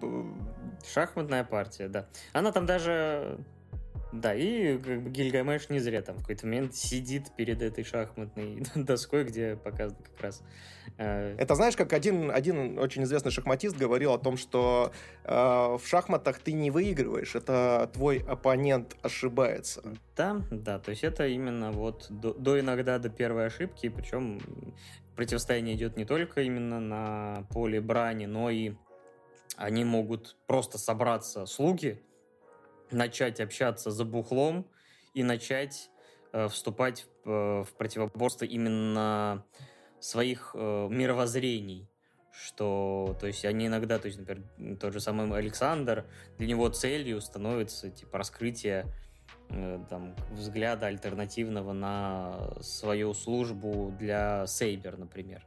Да, это, кстати, моя что... любимая серия. Она одиннадцатая идет. Э, и это одна из лучших серий вообще во всем фейте, я считаю, когда происходит именно битва не кулаками, а идет столкновение полноценных идеологий и стремлений. Это прям вообще восхитительно. Да, да. А еще, кстати, по поводу, по поводу вот э, сюжета и его построения. Да, на всякий случай все равно поставлю плашку спойлер.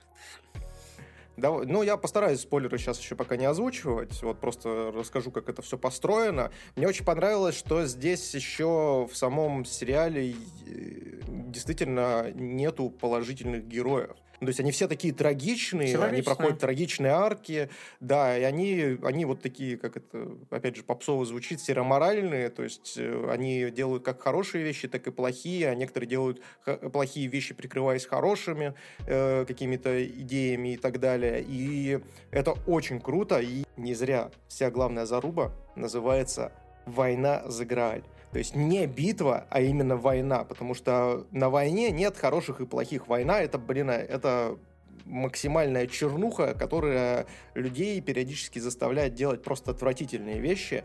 И... Но делают они это для того, чтобы ну, как бы их, допустим, там родные и близкие могли дальше жить, существовать, и у них все было хорошо. То есть они этим, допустим, прикрываются, а некоторые другим, но это не важно. И... Ну, и диалоги тоже идут в... И это очень круто вот так вот наслаивается и дает глубину вот этому вот э, всему произведению под названием Fate Zero, что я, честно, я, блин, я очень кайфанул. Я очень кайфанул. Конечно, есть там некоторые Э, сюжетные дыры, которые э, э, не скажу то, что они сильно бросаются в глаза, потому что за вот этой всей глубиной ты понимаешь, что, что ну, легко где-то просто оступиться и не досказать чего-то, либо еще что-то. Но в остальном, в остальном это просто, это, это бомба. Ну, то есть мне очень понравилось. Да, соглашусь. Я на самом деле, ну, то есть ты хоть и как бы затронул, что мы собираемся переходить в зону спойлеров, то есть ты просто хочешь а, обсудить какие-то сюжетные моменты. Ну, я здесь, здесь вообще хотел э, немножко поговорить про трагизм как раз-таки, вот про эти трагичные арки, которые проходят э, герои и как они видоизменяются, потому что на самом деле это древнегреческая трагедия. То есть трагедия не с позиции того, что это что-то грустненькое происходит, и мы все страдаем, плачем, это больше к драме. А трагедия — это когда задаются полноценные вопросы не только зрителю, но и самому герою в реакцию на его какие-то действия. Для того, чтобы, ну, то есть как бы ты поступил в той или иной ситуации, и осознаешь ли ты последствия, к которому тебя это приведет. Вот, э, допустим, та же самая арка э, с Кирицугу, который очень сильно конфликтует со, своей, со своим слугой, конкретно с Артурией, на тему того, что он вообще ее терпеть не может, потому что она прикрывает насилие благой целью. То есть она такая вся себя за гордость, за честь и тому подобное. И он говорит, что ты этой честью э, на самом деле просто прикрываешься для того, чтобы э, творить бесчинство и убивать людей. И по факту это на самом деле так и есть. То есть э, она, ну, действительно, очень многие войны раньше, там, допустим, крестовые походы те же самые, то есть они были за идею. И, с одной стороны, ты понимаешь, что, что да, эта идея ну, как бы выглядит очень двояко, то есть, ну, и, типа, стрелочка вроде как поворачивается. Но, с другой стороны, ты понимаешь о том, что по-другому бы люди просто сошли бы с ума, если бы они просто воевали без, какой, ну, без каких-либо обоснований для себя. А, естественно, Артурия в этот момент в конфронтацию тому же самому Кирицуги говорит о том, что, слушай, ты тут творишь такие вещи просто отвратительные. То есть он там различные интриги э, выстраивает. Э, то есть вот этот момент, где э, он со снайперкой, блин, в первой же драке просто сидит и выцеливает хозяина лансера, лансера, все, простите. Митсубиши Лансера, хозяина Митсубиши Лансера, который пере, перегородил и подрезал его на дороге. Вот.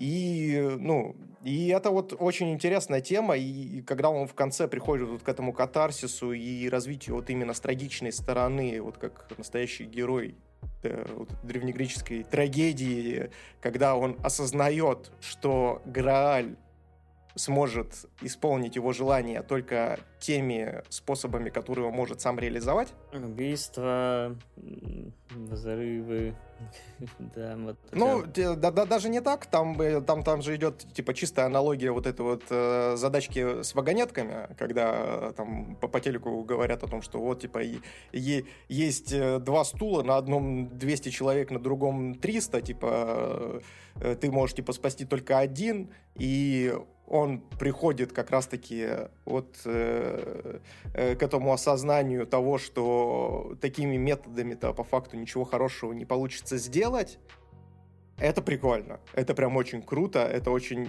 неожиданно. А самое классное, что, э, ну, как и в любой нормальной трагедии, осознание до главного героя приходит слишком поздно.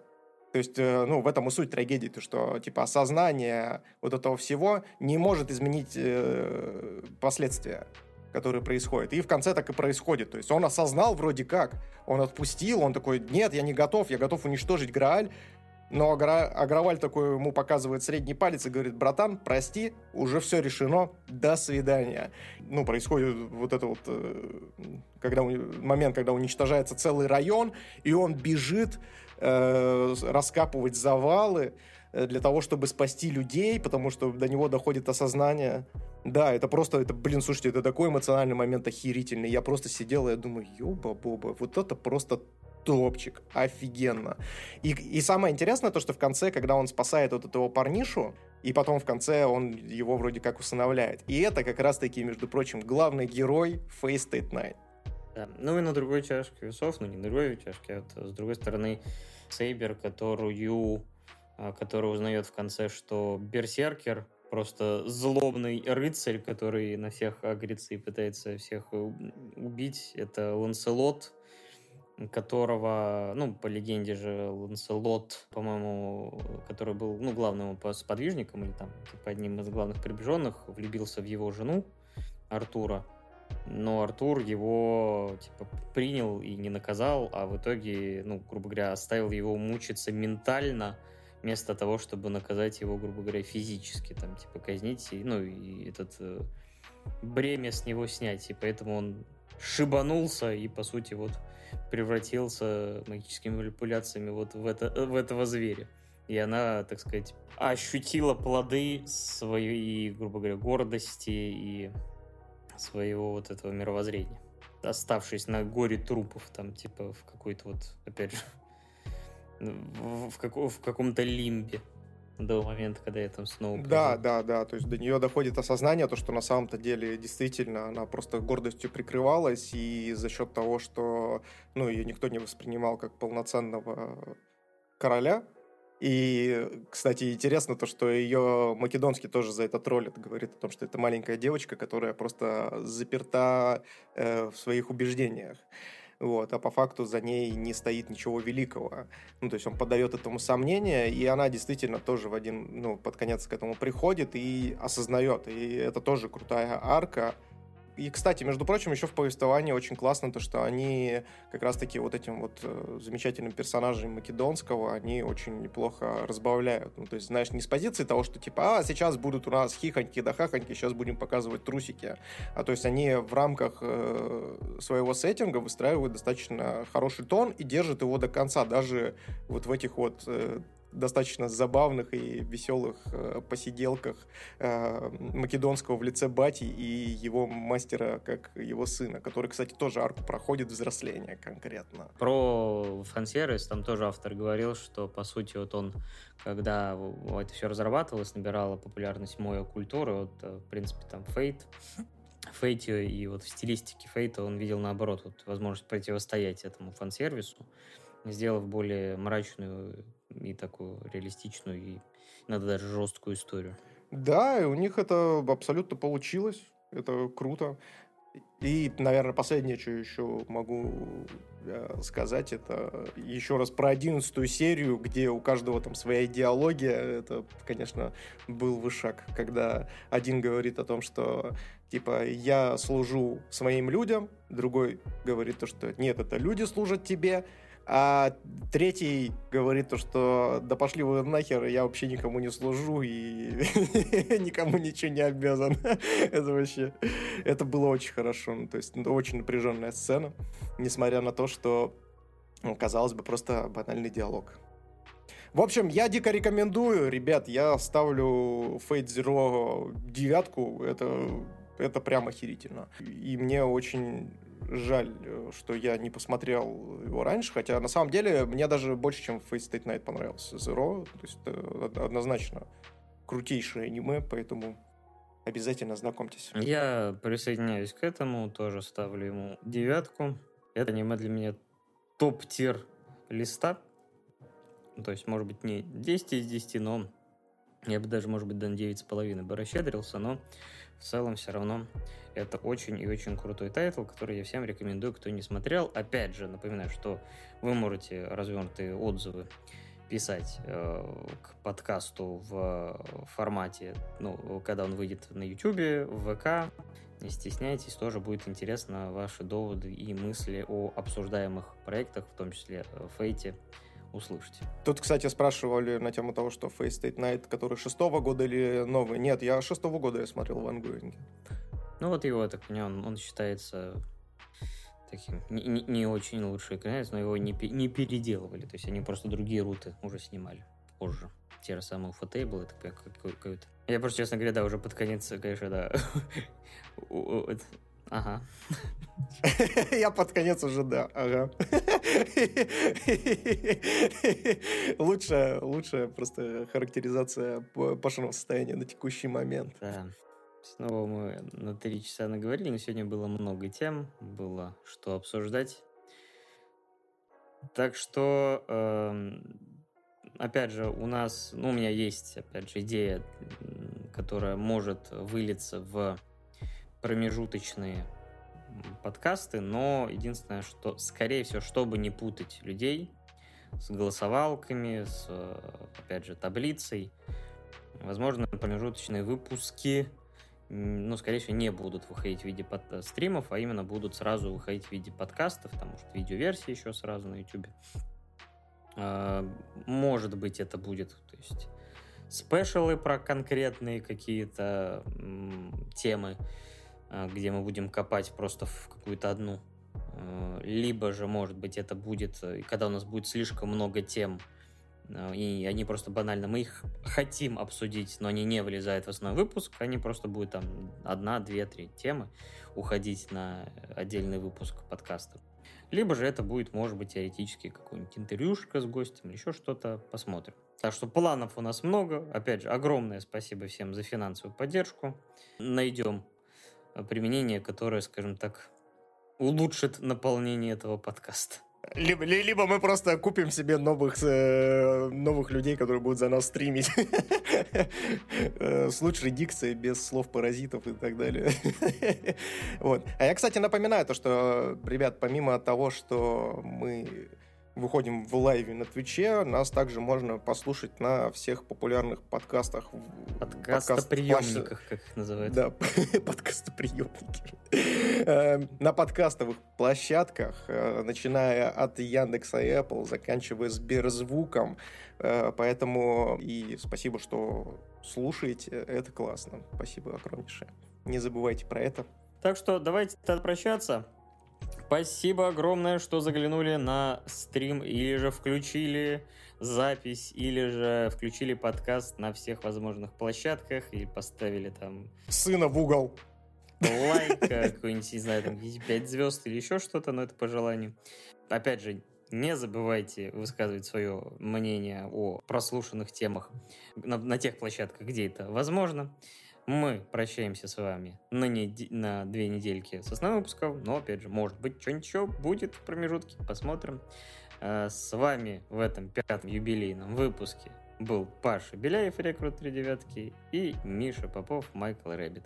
Да, спасибо еще всем, кто поддерживает, всем, кто слушает, кто смотрит. Э, ребятки, ссылочки будут, как обычно, где-то там внизу в описании. Ищите там на социальные сети, на доступные площадки для прослушивания нашей аудиоверсии, на наш ютубчик, на наш твич. Вы все классненькие, дедушки, вас меньше, чем три, помните? 2D лучше, чем 3D. Вообще-то звучит 2D деды лучше, чем 3D. Бестолочь тупорылая! Я заруинил все. 4 часа, мать твою. Начинаем заново. Бля, Миша, все херня, давай по новым.